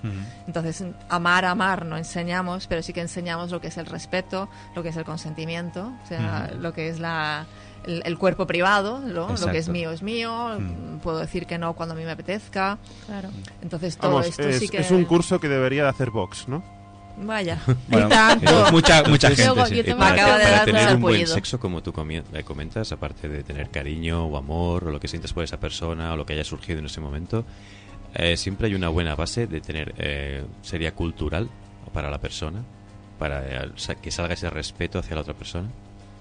Cosa que noto que últimamente esa base de respeto o educación con las generaciones que hay ahora no hay como antes. Yo soy muy fan de, de la generación Z. Sí. O sea, es fan mía, gracias. Slash. Absolutamente. Hashtag forever. Sí. Luego, te, luego le firmas un autógrafo. Sí, porque cuando yo voy a los institutos e incluso a centros de FP y, y- y me llegan consultas, hacen unas preguntas tan buenas Y directas. y directas Ah. que, que no te queda más remedio que ponerte súper al día y contestarles con claridad. Ajá. Es decir, si te están preguntando cómo tienen sexo dos mujeres, no les andes por las ramas. No, no. No empieces a hablarles sobre el respeto mutuo y, oye, quieren saber esto. Entonces, em, son muy agradecidos cuando tú les das información, la reciben como, como agua de mayo, porque piensa que no hay otros sitios. O sea, se sigue manteniendo la cuestión de que hablas más de sexo con tus amigos o con amistades que no con tu familia, con Claro. tus padres, que son quienes te tuvieron. Claro, pero es que los padres a lo mejor hoy en día no están preparados para responder este tipo de preguntas. Mm. Porque si tus padres son heterosexuales eh, y tú estás preguntando cosas como el ciberbullying o el sexting Sí. o, o sea, cómo tener sexo, ¿no? Con tal o cual o eh, juguetes, mm, toda esta serie de cuestiones, tus padres a lo mejor no van a saberlo. Mm. ¿Por qué? Porque es una asignatura mm, pendiente de la, la generación, De ellos, digamos, que sí. son ahora los padres, ¿no? Ujú. Entonces, es muy difícil transmitir un conocimiento que tú no tienes. Ujú. Yo hablo, yo hablo desde mi, mi experiencia personal. Eh, mis padres, por ejemplo, eh, no se le puede hablar de esto porque están súper desfasados y de hecho mi madre lo tiene súper, súper tabú todo. Eh, yo lo que he hecho es una persona de mente muy abierta, me encanta leer, o sea que lo sobre todo, soy generación Z, entonces estoy- Mm. esta información yo a mí me encanta escucharla y Mm. saber más y por suerte eh, cada vez hay más referentes de la generación Z que hablan sobre ello. Hay una chica que es youtuber que habla sobre ello que se llama eh, María Rejón que habla sobre, bueno, pues habla sobre ello y es una youtuber que realmente llega a miles de personas y habla sobre la importancia de conocerse una misma, de mm, masturbarse, de y, y esto es algo mm, tabú que realmente es una chica de 28 años que te lo está hablando y te dice, pues mira, yo esta página web pues encontrar información de tal, en esta de lo otro. Y realmente es que yo yo me lo tomo como un humor porque tengo mucho humor, pero yo tengo un Satisfyer, por ejemplo, que me lo compré y yo decía a mi madre, de, yo decía a mi madre, mm, no sé qué, un Satisfyer. Y no se cree a día de hoy que tengo un Satisfyer, a pesar que se lo he dicho mil, mil veces y se lo he dicho de verdad cuando me hacía algún comentario en plan, Mm. ¿está el Satisfyer? No sé qué decía. Yo tengo uno, si quieres yo te explico cómo va. Y se reía en plan, no me lo creo. Porque es como que tienen ese tabú aún. Yo estoy hablando que mis padres tienen 56 años y 50 años. O sea, no, no son capaces de entender que, al menos mi madre, que hayan juguetes que sirvan para las mujeres, para, para masturbarse. Bueno, porque no se les ha educado en el placer, que es un poco el problema que ha habido en la- con la sexualidad, que se ha educado en la prevención de embarazos no deseados o Mm. tempranos y en la transmisión de infecciones eh, sexuales. Mm. Entonces, no se les ha educado en el placer, que liga un poco con lo que tú comentabas antes eh, sobre el, el- el enseñar en el amar. Mm. Quizás sería enseñar en el amar a uno mismo. ¿no? Sí, yo por yo- Mm, eh, bueno, retomo un poco el tema que o sea, el tema del, del cariño creo que es importante, pero yo te quiero preguntar también, es, es el tema este de- del amarse uno, porque el sexo es amor para mí, ¿no? Entonces, yo te quiero preguntar, bueno, a ver, para mí, ¿eh? Que es lo que te digo, pero por ejemplo, ¿cómo le puedes enseñar em, no, dime, dime, ¿qué hacías que Eh, para mí son cosas diferentes. Sí. Sí, una cosa Mm, es que tú digas que tú quieres tener sexo cuando amas o Ujú. solo quieres tener sexo con amor, Mm. pero no es lo mismo amar que follar. No. Vale, no, exacto, sí, No. sí, que decir, esa diferencia Para nada. la entiendo. Entonces, yo te quiero preguntar, por ejemplo, también, ¿cómo haces para...? Porque el sexo no es una ciencia exacta, quiero decir, tú en un taller puedes explicar cosas y luego a esta persona, porque al final lo que me imagino que lo explicáis un poquito una guía, porque tú puedes decir, no, no es exacto, si tocas aquí, o sea, en el 90% de los casos sí, pero a lo mejor otra persona te dice, yo quiero que... O sea, la otra persona es, es ahí- en otro punto. Es como el conducir. Mm. Tú vas a ir a la autoescuela, vas a aprender a conducir con un mm, golf Hmm. y luego cogerás una furgo carabel del año 90, que es lo que tengo yo, Sí. que ya no nos dejan entrar en Barcelona. Mm. Eh, Gracias, Colau. Te has saltado. Gracias, Greta Thunberg. ¿no? Ajá. Grande Colau. Se respira tan bien hoy. Sí. Eh, que tendrás que adaptar el cambio de marchas a ese coche en concreto. Obviamente, eh, el, el elevalunas a lo mejor no te funciona. Sí, entonces Mm. nosotros lo que damos es una guía, porque afortunadamente el conocimiento ya existe y, y lo difundimos. Y luego es trabajo tuyo hacer el- la, la investigación. ¿no? Exacto, De- que eso es lo bonito Claro. después, ¿no? Del el investigar. Tiene que ser divertido. El sexo No. tiene que ser diversión. Sí, sí. Y bueno, también placer, Más por uno, supuesto, ¿no? Más uno, todo. O sea, sí, tiene que ser Com- diversión com- y yo opino que se tiene que comunicar Hay- con la pareja sexual. O sea, en Mm. plan, hasta aquí yo, oh, estas son mis, mis, estas son mis barreras. Y esas son mis barreras hoy, Exacto. ahora mismo. Exacto, Mm. puede Mañana que, puede que sean otras o exacto, diferentes o no exacto. tenga. Mientras Mm. las dos personas se respeten sus barreras y estén de acuerdo en todo, hay, hay vía libre. Mientras Una no se denigra a la otra persona. la, la comunicación. Porque yo puedo intentar, eh, es como, yo puedo pensar que esto a esta persona le va a gustar y le estoy haciendo lo que sea y esa persona pensar por dentro, oh Dios mío, que pare ya. Si esa persona no me lo dice, yo voy a pensar mm, siempre que eso le, le gusta y se lo voy a hacer siempre. Y por eso también yo creo que es bueno autoconocerse para saber qué te gusta, cómo te gusta y en qué momento y Bueno, cómo. comunicación, comunicación. Claro, y conocerse uno mismo. Yo creo, bueno, no sé. Más uno, No, no. más uno. Más uno también, exacto. Eh, Slash más uno. Y hablo desde mi temprano, desde que tengo 22 años, que tampoco me haga mucho tiempo de tener mucha No, pero experiencia, es que eh, aquí está la prueba viviente de la siguiente generación que Mm. está al menos más abierta a- al conocimiento. Mm. ¿no? Yo, eh, parece una pregunta tonta, pero yo me, me la pregunto en el sentido de, ¿vuestros talleres son teóricos o prácticos? No es una pregunta tonta. Porque hay gente que dice, un taller de felación, ya, pues me voy a apuntar, ¿no? Pero, o sea, por ejemplo, por decirte uno, ¿no? Pero, o sea, tenéis talleres de los dos tipos, teóricos y prácticos. Sí. Hay, eh, durante cinco años, creo, solo ofrecí talleres teóricos. Ujú. Y cuando ofrecí el primer taller práctico, dije, "Mm, van a venir aquí los de Vox y se me van a poner con las pancartas en la puerta y pensé, sí, qué buena idea. Exacto. que, hablen, que hablen de ti, aunque sea mal. Exacto, Exacto. es publicidad gratuita. Sí, sí. es así. Pero no. La acogida fue muy buena, no ha habido nunca ningún problema, nadie se ha quejado nunca y, y teníamos talleres que son eminentemente prácticos. Y lo especificamos en, en- en En la web, en la descripción decimos este es teórico, este es práctico, este tiene dinámicas, que dinámicas es como un- una palabreja que usan los terapeutas para decir que a lo mejor te vas a descalzar y os vais a acariciar los cuerpos y a lo mejor es Mm. encima de la ropa. O sea, esto sería algo con dinámicas, ¿no? O Mm. de susurrar al oído, hacer vendarte los ojos para intentar que los demás sentidos pues Mm. también se estén trabajando. Y luego hay talleres prácticos como el de masaje erótico o el de squirt, que, que creo Ah. que habéis mencionado antes. Sí. Eso Eh, lo la- tenéis que hacer con una con un plástico en el suelo, supongo, ¿no?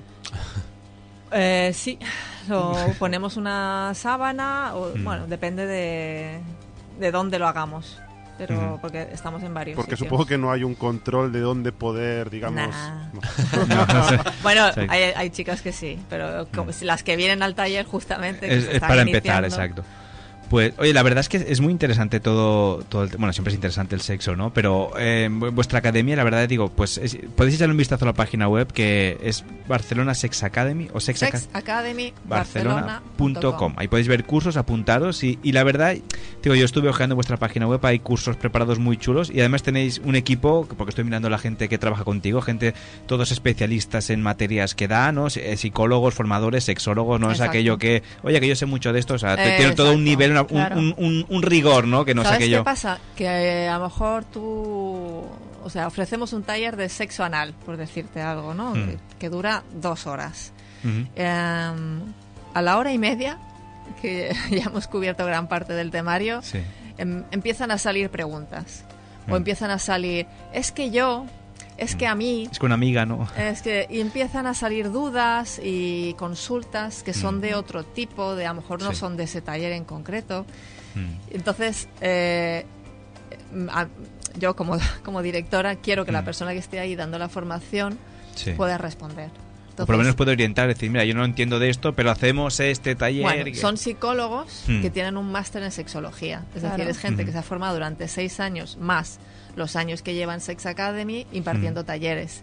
Entonces, no todo el mundo vale tampoco para, para Hmm. impartir un taller, ¿no? Hay que tener mucha empatía con la persona y, y- Hmm. y saber escuchar y entender y saber qué contestar en ese momento. Y si hace falta, se, se hace una terapia después privada, particular, eh, que también ofrecemos. O sea, igual que puedes Hmm. venir a un taller y pasarlo bien, aprender, si tienes curiosidad, etcétera, pues también si hace falta, pues puedes hacer una terapia. O sea, hacéis terapias también en Sí. Sex Academy. Terapias de pareja, entiendo. O, o de uno mismo, ¿no? Depende cada uno la necesidad que tenga. Exactamente, Claro, tanto es que- individual como de pareja. Mm. Y luego yo tenía una pregunta. Eh, ¿A partir de, de qué edad crees? Porque esto es un debate que yo tuve con una amiga, pero sin ningún tipo de, mm, de conocimiento detrás. O sea, no investigamos información. ¿A partir de qué edad crees que una persona es consciente de su sexualidad? Uf, varía muchísimo, varía muchísimo. Pero lo que sí que puedo decirte es que somos seres sexuados desde que nacemos. Vale, o sea, sí, eh, es que yo también, o sea, yo opinaba eso, pero claro, nosotros no- nos preguntábamos, eh, ¿a partir de qué edad dices, "Mm, me gustan las chicas, o me gustan los chicos, o soy, o soy cis, o soy trans, o... Es que eso ¿A te va a llegar según la influencia que tengas a tu alrededor y el conocimiento, la información, un poco lo que decía Oscar, ¿no? O sea, hay una cuestión cultural también, ¿no? Eh, y además es que esto puede variar. O sea, yo puedo sentirme hetero hoy, puedo conocer a alguien mañana. Ya, eso ¿no? sí. Y entonces tengo que estar ahí quitándome una etiqueta, poniéndome otra etiqueta. Es decir, ¿cuándo te das cuenta de que... No, Claro. lo que sí hay es eh, comportamientos que vemos, eh, niños de pequeños que a la, se- a la que les quitas el pañal pues se tocan los genitales. Entonces, consciente como ser sexuado, eh, pues pronto, muy pronto. Por eso la educación sexual, cuando la- tú la llevas a un instituto a los 14 años, eh, llega muy tarde, ¿no? Pues Laila, la verdad es que muy interesante, hemos aprendido mucho también y queremos seguir aprendiendo más, con lo cual seguramente te invitemos también más adelante. Te propongo un reto, Laila. Venga. El- la música que nos parió Challenge Team. Tienes que intentar eh, Te hago un Dar un- striptease dar- antes no, que no, cantar, ¿eh? dar un- Yo dar- cantar... tienes, que inten- tienes que intentar dar un curso a un votante de Vox. Intentar, Sí, por favor. intentar hacerle entender Bueno, igual cómo también- tener sexo con el Espíritu Santo. También irán a gente que. O sea. No, como la Virgen María es un poco imposible que sea virgen. Más que cómo tener sexo, cómo O sea, disfrutarlo, porque creo que Sí. el problema que tienen es que van mal follados. Zasca. Toma ya. Pues bueno, pues con, est- bueno, con aquí que lo deja. es un reto, ¿eh? Si no, no Es estarían así, ¿no? Bueno, Bueno. que a lo mejor luego nos llama y nos dice, ¡Ey, lo he conseguido! Bueno, Sí, yo pues- me los imagino todos como, como el recio de la que se avecina. Oh. A Sí, todos sí, pero es- igual. Bueno, Pero vamos a hacer la Heidi, sí. Por eso y le, y a la isla y dirán, ¿cómo tira el chocho? Ah, ahí, ahí, ahí, está, ahí está. En fin, bueno, vaya manera de acabar. Pues Laila, gracias por, por haber venido. ¿eh? A vosotros Eh, por tratar el tema, si un día al final hacéis- estamos hacéis- en el mismo barco. Exacto, Con lo Sí. cual de la yo comunicación. Que, exactamente, que podamos hacer difusión de, de Mm. contenidos que en este caso afectan a todo el mundo. ¿no? Mm. Más adelante podemos hablar y venís a comentar otros talleres que hay de interesantes cuando los hagáis. También pues eh, será muy muy interesante poder hablar de ellos. Un poquito más temas en concretos, ¿no? Que yo soy un Sí. poquito general, pero hay temas súper interesantes y, en fin, y que la gente conozca un poquito, se conozcan y conozcan a los demás. Con mucho gusto. Pues Laila, gracias por haber venido. Nosotros hacemos una pausita. Bueno, ¿quieres decir algo más antes para acabar? Bueno, la vuestra página web, sexacademybarcelona.com. Ahí está todo, toda la información y nada, y a disfrutar. Todos nosotros disfrutaremos ahora de la publicidad y seguimos aquí en directo en la música que nos parió. Venga, hasta ahora.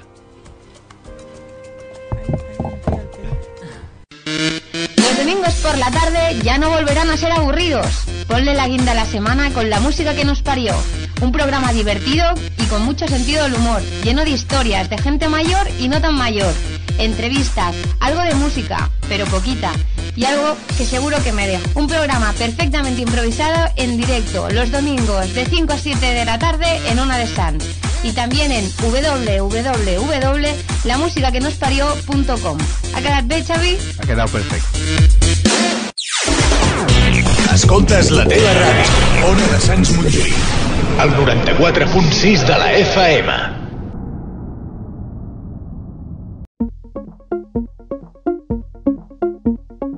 Baile, tus manos son el baile. Tú y yo, sincronizados como